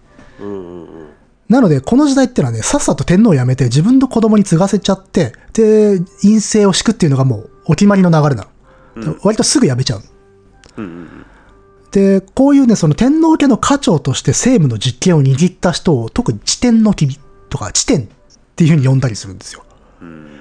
あの、天を治めるって書くの。はい。まあ、要はトップ、この国のトップってのは地天。うん。で、それは必ずしも現役の天皇ではないということになる。はいはいはい。うん。ていうか、基本的に元天皇が多い。うん。だもんでね、この時期の天皇はさっきも言った通り、すぐ辞めちゃうんで、あの、同時代に上皇が2人とか3人とかいたりするんですよ。うん、若 若いってことだよね。そうそうそうそう。若くしてやめちゃうからね。もう20代とかであの上皇になっちゃうんで。うん。だから、上皇が複数いるっていうことがあり得るんだけど、複数いたとしても、その中の一人が政務を握ると、その人が地点の君になるんです。うん。でこの時点で、そのいわゆる後鳥羽が地点の君だったわけですよ。はいはい。で、まあ、その、なんていうのかな。古代以来、天皇とか朝廷っていう公的な枠組みがまずあるじゃないですか。それが、そ、あの、家という単位で政治するようになってくると、天皇もまた家なので、そこの家長が天皇っていうフレームとは別枠で政治するようになるんですよ。うん。なので、いわば、あの、皇嗣が併存、並走する国家体制になってくる。公的な立場としては天皇がトップなんだが、その天皇というファミリーの中のトップっていうのが別でいるわけだよ。お父さん、はいはいはい家長がね。うん。だなので、その天皇家の家長になると最高の権威になる。うん。から、天皇辞めた方がいいの、すぐ。うん。そうですね。その代わり自分の息子に継がせないと家長になれないので、とにかく早く息子に継がせる。はい。逆に言うと自分の息子じゃない人が天皇になってしまうと、上皇になったとしても地点になれない。うん。ただこれ、ボトボトは順序が逆で、あの、自分の子供に確実に行為を継承させるために始まった、まあ、仕組みだと言われてるけどね。まあ、それがまあ、この時代だと、あの、地点になるために、まあ、上位するみたいな、そういう感じになってくると。っていう、まあ、構造がありましたよと。当時はそんななんかなくならないとやめられないとかそういうシステムじゃなかったんだね。はもう、バンバンやめます。こあのむしろやめに行く感じ。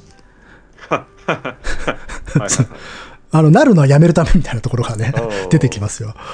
い。いいですね。うん。まあ、で、そういうね、そんな陰性を敷いた上皇の中で、この後鳥羽ってのはかなり変わった人だったようでう。ん。で、まあ、もはやちょっと後鳥羽について詳しく話すっていう時間ないんだけど、うんあのね、ともかくパワフルな帝であったと。ほうほう。で、文武両道。あの、まあ、まず芸術文化の振興に意欲を見せて、で、様々な文化事業を行うんですよ。うん。なんといっても有名なのは、あの、新古今和歌集を編纂した。はいはいはい。で、あとはもうそれそういった文化政策だけじゃなくて、実務の面でも様々な改革を行って、まあ、自ら積極的に政治をしていったという。うん。あの、まあ、我々が抱く天皇のイメージからすると、かなり異質な、まあ、バイタリティの塊みたいな人だったらしくて。で、それを目指すだけあって、優秀な人でもあったらしいんですよ。個人の資質としてね。何でもできた人であったと。うん。ただ、この人ってちょっとあの、即位した経緯が特殊で、あのね、三種の神器なき戦争って言ってね、あの、三種の神器ってのは天皇が天皇になるために必須アイテムがあるわけ。これを持ってないと正当性がない、保てないっていう、それがない状態で即位した天皇だったんですよ。はいはいはい。あの、ちょうどね、源平合戦の最中だったんで、この人安徳天皇の弟だったわけで、まあそこは置いときましょう。まあまあ、うん。まあちょっとね、不完全な即位の仕方をした天皇だったのよ。あ。はい。それがこのご本人にとってコンプレックスであったと言われてるんですよ。うん。だから、単に権威の象徴として君臨するんじゃなくて、ちゃんと自ら名実ともに帝王であろうとする。うん実態と威厳を伴った確かな君主であろうとしたんではないかと。うん。というふうによよく言われてます。なので、ここまで積極的に自分でどんどん物事を決めようとしたんだっていう。まあ、そんな言葉ですから、まあ、幕府に遠慮するわけないわけですよ。はいはいはい。うん。ただ、この時の幕府の将軍っていうのは実朝ですよ。うん。そのね、さっき言った通り、非常に朝廷寄りの将軍だったんだ。はいはい。なので、後鳥羽とも良好な関係にあったと言われてますわな。で。昔はね、でもね、後鳥羽っていうのは最初から倒幕の意思を強く持っていたっっていうふうに考えられていた頃は、その先入観で実朝に対してまあ一物持っていたっていう見方もあったんですよ。え実朝のこと別に好きでも何でもなかったと、とは言われていたの。例えば、あの、実朝ってかなりいい会もらってるんですよ。ーうん。ただこれはね、実は勘打ちという一種の呪詛であったという 見方があるんですね。勘打ち勘打ちって勘ってあの、官位の官に打ち止めの打ちみたいなやつで、これはね、その人の身分以上に高い感触を与えると災いが降りかかるっていう観念が当時の人にはあったんで、あの、実朝を呪うためにわざと過分な官位を与えたんではないかっていうのが上級記の中にある、書かれている。なのでそういう解釈っていうのは長らくあったの。だから、ほ後鳥羽っていうのは、まあ、実朝のことを呪おうとしてた。倒幕しようとしてた。っていうふうに言われてたんだけど、いや、普通にこれ実際に厚遇したんじゃないのっていうふうになってきてますわな。ううんうんで、まあ、ともかくこのね、実朝後鳥羽ラインを通じてね、この後部、京都と幕府の関係ってのは、まあまあ安定してたんです、この時期は。が、それはね、長く続かないんですな。ほまあ、なんだって長く続かないんですよね、この頃はね。うんう。そうですねえーと、まあ、これ、憲法7年、1月27、雪の日ですわ。あの、源実朝は、あの、鶴岡八幡宮にね、お参りに行くんですわ。はいあの、右大臣拝賀っていうのを行うんですね。これ、右大臣っていうかなり偉い官職をもらいまして、うんこれをこの八幡宮のね、神仏に報告するためにお参りに行くっていうことをやるのよ。まあ、儀式だよね。で、その参拝が終わって戻ろうとしたところうんに、あの、何者かが突然踊り出てきて、ほで、その時に親の仇は核撃つぞとそいつは叫びながら、この実朝を切り殺しちゃう。うおお殺害されてしまうんです、実朝。この時28歳。うんで、この時ね、義時は現場にいました。あえっ、と、現場にいたという説といなかったという説がありますが、あの、この時ね、その、実朝に、に一緒にくっついてて、立ち持ちをする。これ儀式なんで、ちゃんとした清掃でお参り行くんだよ。うんそうすると、その将軍の太刀を、刀を持っはいて付き従う配下が必要なんだけど、義時はそれを本来やるべき立場だった。うんただね、途中でね、あの、実朝に、お前ちょっと外で待ってろよって言われて、あの、離れるんだよね。あの、門の前で待ってろと言われて。そこにいたので、義時助かるんですよ。ほうほうほうん。で、代わりに、その義時と間違えられた源中明っていう人が、人違いで殺されてます。うおおはいはいこれは、あのーあれですね、愚官賞っていう資料にある話ですな。で、これ資料によって、ここのディテール変わるんだけど、うん。うんこれがね、あの、幕府の歴史書である、吾妻鏡ではちょっと違う話になってて、途中で義時が体調が悪いとはい言って、あの、立ち持ちをその源の中明に交代して屋敷に帰ったって話になってるんですよ。なので、これね、どっちが本当なのかわからん。かぐわしいですねかぐわしいんですよ。まあ、だからこれ、かぐわしいと言われちゃうんですよ、後で。ああはいはいうん。で、まあ、じゃあ、ともかく、じゃあ、その実行犯、実朝を殺したのは誰なのかっていうのは、これすぐ発覚するんだけど、これで二代将軍頼家の子供でした。はあはあはあの、つまり、これ、実朝の甥い。で、うん名前は公暁、あるいは皇居っていう呼ばれている人で、これね、実は鶴岡八幡宮の別当なんですね。まさに現場のね、長官あはいはいおうおうおうおうが、自ら切り殺した。まだこの時二十歳でした、この人。おで、公暁はでもね、すぐね、探索の手が入っちゃって、ほどなくして討ち取られちゃうんですよ。うんなので、なぜ実朝を殺したのかっていうのははっきりしないんですわ。うんただ彼のセリフを額面通り受け取るなら、親父の仇だと言ってる。うんだから、親父の頼家の仇を取ったってことになる。うんまあ、頼家っていうのはね、あの、追放されて殺害されてる。しかもその後を継いだのは三代の実朝であるっていうことなんで、三代の実朝が仇の一人だっていうのは、まあ、間違ってはいないんだよ。はいただ、その頃の実朝って小学生だか中学生ぐらいの年齢なんですよ。だからちょっと陰謀に加担したとみなすっていうのはちょっと無理があるんじゃないか。うんこれ、黒幕がいるんじゃないかっていうのは昔から言われています。うん要はこう、苦行をそそのかして、実朝を殺させた別の御家人とかがいるんじゃないかという。いろんな説があって、これまあ日本史の有名なミステリーの一つだね。うんで、もちろん義時首謀者説もあります。うんうんあの、途中で引き下がってるからね。うん一番疑われるべき人物だと思うけどねそうそう、だからちゃんと疑われてますよ。うん でもまあこれはね、いろいろ説があるけれど、それこそ最近、多分今回よく名前が出てくるとは思うんだけど、あの、酒井光一さんという研究者がいまして、この人があの、中高新書から上級の乱っていう本を出してるんだけど、うんこの人はまあ、空領の単独犯じゃないかね、と言ってますね。ななんだかんだで他のあらゆる黒幕説証拠ないですから。うんうん。っていうのと、あと他に実は実朝を殺すメリットってそんなないんじゃないかとか言われてますからね。まあまあ、ともかくここで実朝死んでしまった。はいで、この実朝の死っていうのはね、これまでのこの安定をね、覆す大事件だったんですよ。うんまず第一に、ここで源氏の着流が途絶えてしまうんですわ。そうだね子供いなかったですからね。子供いないからねそう。なので、源氏将軍はね、わずか3代で終わってしまう。うん、うん、ただ、着流は途絶えるんだけど、頼朝のね、血を継いだ者って他に何人かいるのよ。はいはいはいあの、例えば、頼朝の血族っていうとね、あの、その、実朝を殺した九行には善行っていう腹違いの弟がいたんですよ。まあ、これもだから頼家の子供ね。だから頼朝の孫ではあるので、まあ、これも一応源氏なんだが、これもね、連座。九行の協力者であると見なされて殺害されます。はいで、またあと、さっきちらっと出てきたんだけど、頼朝の異母帝っていうのがいいて、あの善城っていう、はいはいはいこの人殺されてますよね。うん頼家にね。これの息子にあの時元っていうのがいたんだけど、これもあの、実朝が死んだどさくさに紛れて自分で将軍になろうとして挙兵したっていう疑いをかけられて、あの、政子と義時に自害に追い込まれてます。で、さらにこのよ時元には道行っていう兄弟もいたんだけど、これも殺されてます。もう一気に断ち切ろうとしてるんじゃないですかそうそう。だから、あの、源氏の着流が途絶えた困ったって言ってるけど、義時はそこに追い打ちをかけるように他の源氏の血筋をどんどん消していくんですよ。まあ、これなんでかって言ったら、まあ、将軍になろうとみんな考えるから、うんまあ、その前に目をつんじまおうっつんで、もう逆に血族だから殺していこうっていうことになってった。で、結果で源氏の着流はおろかで、あの、頼朝の子孫ほとんど消されるんですよ。義時に。マジで恐ろしい時代で。すごいなで、あともう一つの変化っていうのは、後鳥羽と幕府の関係が悪化していく。はいはいはいこれまでほら、実朝を通じて繋がっていたんで、これが消されてしまったんで、あの、後鳥羽っていうのは幕府に対して不信感を強めていくのよ。うんうんそれでまあ、幕府としてはさ、鎌倉としては新たな将軍を立てなきゃいけないじゃないですか。はいはいはいなので、そこであの、実朝が生前から抱いていた構想としてあったあの、親王将軍、宮将軍、うん天皇とか上皇の子供王子を招いて将軍として衰退するっていう話がここで浮上してくるんですよ。うんこうしてあの、幕府は後鳥羽と交渉を始めると。うんまあ、あの、王子を送っていただけませんかとはいはい頼むんですよ。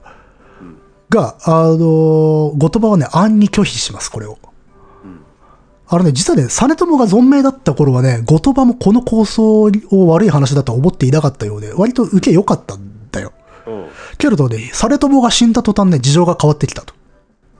はいまあ、だから、実朝があってこそそれは成立すると、後鳥羽は見出していたんではないか。うんだから、実朝を通じて、こう、幕府と朝廷っていうのは、あの、協力し合っていくんだっていう構想が後鳥羽の中にあったんではないか。うんまあ、ただ、これはね、はっきりと理由が書かれてるわけではないんで、後鳥羽がなぜ親王を派遣することを拒否したかに関しては、あの、諸説あるあります。うん。実際、あの、なんで実朝が死んだから痺るようになったのかっていう点はね、ちょっとふわっとしてんだよ。うん。で、まあ、ただ、これの交渉を通じて、幕府と後鳥羽の関係が少し悪化してきます。はいはいはいで、この親王将軍をめぐる交渉の中で、後鳥羽っていうのはちょっとね、違った角度から交換条件を出してくるんですよ。うんあの、後鳥羽にはね、寵愛する白拍子はいはいはいって昔喋ったんですけど、白拍子という、はいはいはいまあ、遊女の一種はいの亀菊っていう人がいたんですよ。まあ、これ要は愛人だったの、後鳥羽の。うんで、後鳥羽はこの亀菊に、あの、長江倉橋荘っていう荘園を与えてたの。うんまあ、これなんつうあの、まあ、銀座に店持たせてやるみたいな感じ。はいはいで、この荘園には、ただ別に幕府が送り込んだ地頭がいたんですよ。うんで、地頭が言うこと聞かないんで、後鳥羽は、この地頭たちを外せっていうふうに要求したの。うんで、これね、まあ、荘園制の話っていうのは、たまにしてたけど、あの、荘園っていうのは基本的に自社、寺、寺とか神社とか、あるいは公家の私有地なんだよ。うんただ、遠隔地にあるんで、領主が直接収められないことが多いんで、現地にはこれを管理する者がいるんですよ。うんで、そういうのね、あの、召喚って言ったりするんだけど、これが武士が多かったの。うんで、あの、もともと召喚って呼ばれていたような、こうした、あの、管理人を幕府が任命した場合、これは地頭っていうふうに呼ばれるんですよ。うんめんどくさいですね。そう。で、基本的にこの時代、武士にあの、よくさ、恩賞で所領をあげるっていううん。言葉でしょああれって土地本当にあげてんじゃないの？そうなの？そそう。土地をあげるんじゃなくて、その土地の地頭に任命するっていう形式なのよ。要は土地そのものをあげるんじゃなくて、そこの地頭に任命することによって、その土地のあの権益とか収益を取る権利を分与するっていう形なの。はいはい。だから、あくまで、あの、領主ってのは上に別にいるわけ。うん、なるほどね。その人のものではないんだよ。うん。なので、その土地の権益をめぐって、そこの荘園領主とか地頭との間でトラブルがよく起きるわけだ。うん。そうすると、この幕府っていうのは、その荘園領主、まあ、領家っていうんだけど、この領家と地頭との間を取り持って、でもなるべくその荘園領主側に気を使いながら調停したりするわけ。うん。いやこれ、まあ、ややこしいんだけど、一番面白いところですよね、この時代ね。まあ、で、で、後鳥羽はその幕府に対して、その愛人にあげた土地からね、手を引けと。うん、その地頭たちをどかしてくれっていうことを要求するんですよ。まあ、要はだから親王、幕府は親王を送ってほしいっていう弱みにつけ込んで、ちょっとこれを叶えようとしたわけだ。あるいは揺さぶりをかけたかもしれない。ちょっと様子を見ようとした。こっちから交換条件も打ちかけてね。あとはね、その、まあもちろんその可愛い亀陸さんのためだけじゃなくて、まあ現実的な理由もあったと考えられていますわね。この長江戸省っていうのは正確な場所っていうのははっきり分かってないんだけど、あの、これらの荘園っていうのはあの交通とか流通にとってすごい重要な場所にあった。あの、だからそこから幕府の影響力を遠ざけたいという、まあ非常に戦略的な思惑があったんではないかとも言われてます。うん。で、幕府としてもそれが透けてたので、これは譲れねえぞっていうはい。ところも多分あったし、あと、地頭を外すっていうのは、これは結構根幹に関わるの。なんでかっつったら、幕府はなぜ御家人たちを手なずけていられるかって言ったら、御家人たちに土地を与えるといういう力を持ってるから。で、さっき言ったように、それ土地を与えるっていうのは地頭に銀じることであって。で、幕府が一度与えた地頭を引き上げるなんてことをしたら、他の御家人たちからの信頼を失われるわけだよ。うん。あ地頭にしてくれても外されることあるんだろうってなったら、じゃあ、いあの、あいつらのために戦えないよってことになっちゃうから。だかはいはいはい。らこれ結構はハードルが高いわけなんですよ。うん。あのーで、まあ、そこで、あの、政子と義時たちは、弟の時房をその返答の使者として京都に使わすことになりましたと。うん。で、その使者になぜか戦機の軍勢を連れて行きます。おやおやっていう流れですよね。で、案の定案の定返答はノー。はいはいはい。地頭は外しません。でうん、さっさと親王を送ってくださいよっていうこと返答するんです。戦機の軍勢を引き連れて。これつまり恫喝です。まあだから武力見せつけて舐めんじゃねえよって言ったわけですよ。はいはいはい。でもね、この時確かこの流れと倉橋の自動式っていうのは義時が持ってたんじゃなかったかな。うん。で、まあまあ、そんなことをされたらですね、後鳥羽さん切れるわけですよ。そう、そりゃそうだ。で、ここでね、この、まあ、東鏡とか、あるいは上級記自公寺本っていう書物では、これが後の戦乱、破裂のきっかけになったとされています。ほう。うん。と、すみませんね。いきなりここで書物の名前が出てきましたね。ほ東鏡と上級記。東鏡はちょちょいちょい出てたんだけど、出てましたね。あの、そう、基本的にこれから喋ろうという上級の乱っていうのは、東鏡と上級記っていうぶあの書物がベースでよく語られるんですよ。うん。実はね、上級の乱っていうのは一次資料。つまりあの、リアルタイムで書かれた資料っていうのがすんごい少ないんですよ。うん。これね、幕府にしばかれることを恐れて、当時の関係者とか貴族たちがほとんど記録残さなかったらしいんですよ。へえ。基本的に貴族たちってね、日記よく書くんだけれども、まあ、うん処分してしまったから、もともと記録取らなかった。うん。実際これ、あの、後に、あの、上級の乱の首謀者であった、あの、新野法院村長という人が日記つけてたんだけど、これ幕府に押収されてる。で、証拠にされちゃって処罰されたら叶わんぞということで。うん。うんなので、非常にあの、一次資料がない。なので、上級の乱の流れっていうのは基本的に東鏡と上級記に頼らざるを得ないんですよ。うん。で、基本的にこれ、二つとも後で書かれたもんで、はいはいはい。で、しかも政治的なバイアスがかかってるわけですわ。うん。だから100%鵜呑みにできない。そうですね。例えばだからさっきちょっと触れたけど、東鏡っていうのは鎌倉幕府の公式の歴史書なんで、これ義時びいきなんですよ。はいはいはい。で、上級期っていうのはね、後鳥羽に冷たいんですよ。うん。ただこのご上級期っていうのが、時期によってバリエーションがあるの。エディションが。はいはいはいその中で上級期時効時本、あるいは時効時本上級期って呼ばれてるバージョンがあって、これがおそらく一番古いものだとされていて。うんで、この時効時本は内容とスタンスがね、あの、時代を経るごとに定まっていた上級の欄に対する評価。つまり、後々の偏りがあんま見られない。つまりなんかこう、歴史的な評価が定まる以前の欄から間もない時期に書かれたものではないかっていうふうに推定されてるんですよ。実は後の時代になればなるほど歴史的な評価って決まっちゃうでしょ。そうすると書くやつがそれに流されるわけだよ。けどそういう影響がまだあまりないっていう文面なんだよね。なので、まあ一番信頼性、その上級期の中では信頼性が高いんではないか。客観的に当時の情勢を描いている可能性が高いんではないか。ということで、まあ、この時効時本による記述がよく取り上げられます。うんだ研究者だと野口実さんとかね、最近それこそさっき触れた中央新書から出ている上級の欄を出した酒井浩一さんとかが、この時効時本をベースに論を立ててます。という印象ですな。なるほどという感じで、これから話すことは、まあ、時効時本上級期であったりとか、あるいは吾妻鏡がベースになるんだけど、その代わりこれ、書物が変わると記述とかディテールが変わったりするんで、うんこれはあの原稿の時もね、そうだったでしょ。はいはいはいろいろな解釈があったっていうような。ううんん。まあ、っていう感じなんですが、まあ、じゃあちょっと話戻しまして、はいまあ、こう、幕府として強気に出たはいいが、これどうも親王を送ってもらえないなってことになってくるわけです。うんこれは困ったっていうことで、幕府妥協します。おうで、親王は諦めて、あの、公家のトップからもらおうってことになるんです。家のトップからもらおううん。まあ、し天皇の次に偉いの誰かって摂関家ですから、公家のトップ。はいうんはいはいだから摂関家のね、九条道家っていう人から、九条道家の子供のミトラちゃんっていう子供がいるんだけど、その子を送ってもらおうっていうことになりました。おううん。で、このミトラちゃん、この時2歳。2歳うん。後に藤原の頼経とか九条頼経っていう名前になるんだけど、この時はまだミトラちゃんね。うんで、このせ摂関家からもらうって将軍に据えた人のことを摂家将軍って言うんだけど、歴史用語でね。まあ、これで手を打つことになりました。うんなので、あの、上級元年6月、ミトラちゃんは京都を立ち、で、7月のね、19に鎌倉に着きます。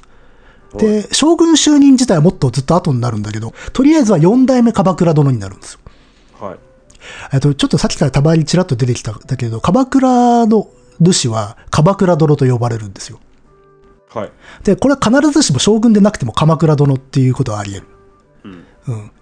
ので、まあ、とりあえず4代目鎌倉殿である。で、当然まだ子供なんで、はいはいあのーこれは政子の、北条政子が代理でトップを張ることになりますわ。はいで、これがいわゆる天将軍はいという存在になっていくと。で、これでまあ、丸く収まったかっていうと、まあ、当然そんなことはないわけですわ。うんで、まあ、この将軍後継者をめぐる交渉で、後鳥羽の幕府に対する感情とは相当悪化していきます。はいはいはいで、まあ、あとこう、またね、こう、幕府と将軍を自身の目指す政治秩序に組み込みたい言葉としてはね、自分の中のこう政治的なビジョンの中に、あの、あるべき幕府の姿っていうのがあるんですよ。うん幕府自体は認めても、うんまあ自分の、まあ弱い、自分の言うこと聞いてくれと。うん。はいはいその幕府がね、しょうもないぐらい家柄が低い北条家ごときがね、浪談している。好き勝手操っているっていう状態、これマジでありえねえと思い始めた。うんうん。実朝みたいなね、ちゃんとした源氏の将軍がいて、はいはいはいで、それが自分とまあな交渉して、まあ仲良くややっていく分にはそれいいよと。うんけど、なんだよ、北条ってよって知らねえよっていうことなわけですよ。めちゃめちゃ低いですから、身分。うんで、まあそこでこう、特にその北条義時をことさら敵視する気持ちが芽生えたという、まあ、説があるわけですわ。うんでね、そこへ来てこう、京都でもね、大事件が起きてしまう。はいあの、京都の大代理って、あの、天皇が政治をしながら住む場所。まあ、宮中だね。うんこのね、大代理を守護する武士に源頼持という人がいました。また新しい人が出てきてしまいました。の で、これ一応源姓なんだけど、これで、摂津源氏。うん源の、あの、源山美頼政っていう人の孫で、摂源氏っていうのは、あの、源氏の中の一つのグループで、あの、頼朝はいわゆる河内源氏なんですね。ほうほうほうで、でまあ、この源頼持っていう人が上級元年の7月23日に後鳥羽に攻め滅ぼされます。うんまあ、正確に言うと後鳥羽の院宣、命令を受けた在京武士、京都にいる武士たちに攻め滅ぼされて自害に追い込まれると。これでなんでかっていうと、あの、関東で源氏将軍が途絶えたっていうことで自分が将軍になろうと企ててからだって言うんですよ。まあ、俺にもなる資格なんだろうと。ほうん。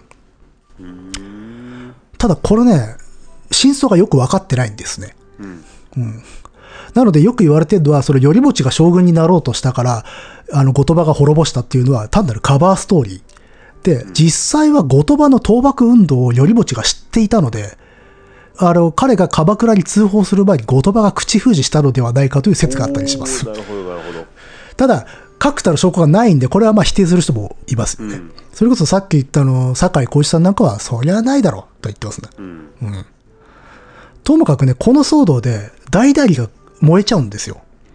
かなりの部分が。はいこれで後鳥羽のね、心労とかストレスがピークに達してしまって、彼寝込んじゃうんですね。寝込んじゃうの？そう。あの、ね、パワフルで行動的なね、イメージのある言葉をして、こんな状況に陥らせるんだから、やっぱ、すげえ代理が燃えるってショックなんで、天皇からしたら。うん天皇とか上皇からしたら。はいで、それの修理をするために資金を集めるんだよ。で、これに難航しちゃうの。うんで、まあ、費用ってのは各国に課税してね、徴税して賄うものなんで、うんうんで、莫大な負担がね、あって、で、抵抗が起こるわけだよ。ふざけんなと。あそんな払いたくねえよと。うんうんで、こういうこともあったんで、後鳥羽の政治プランがどんどん狂ってくんだよ。はいうん。で、こう、ちゃんとね、その、修理負担もしてくれねえっていうんで、まあ、武士たち、地方の武士たちに対する苛立ちもあっただろうし。うんでもう、もともとだからやる気満々で、その能力もあった人だからこそ、こういう状況になってきたんで、どんどんどんどんフラストレーションが溜まっていったんではないかと。うんで、ということでね、後鳥羽院はね、とりあえず、じゃあ、これの元凶である鎌倉の武家、北条義時をぶん殴ることに決めるわけです。ほううん。ついにという、まあ、この辺の流れは、あれですわな、酒井光一さんの解釈ですな。後鳥羽が、まあ一応、義時を撃とう、鎌倉を撃とうという決意に至ったきっかけってのはもうちょっと前。それこそさっきのあの荘園、亀菊の荘園の話とか、まああの辺からだろうと言われているんだが、まあただ例によって理由ってのは一つではないんでしょう。徐々にピースが揃っていったんだろうなと。という感じですが、いかがでしょうか？とりあえず前編この辺で終わ終えとこうかやめますか？じゃあそろそろ。うんうん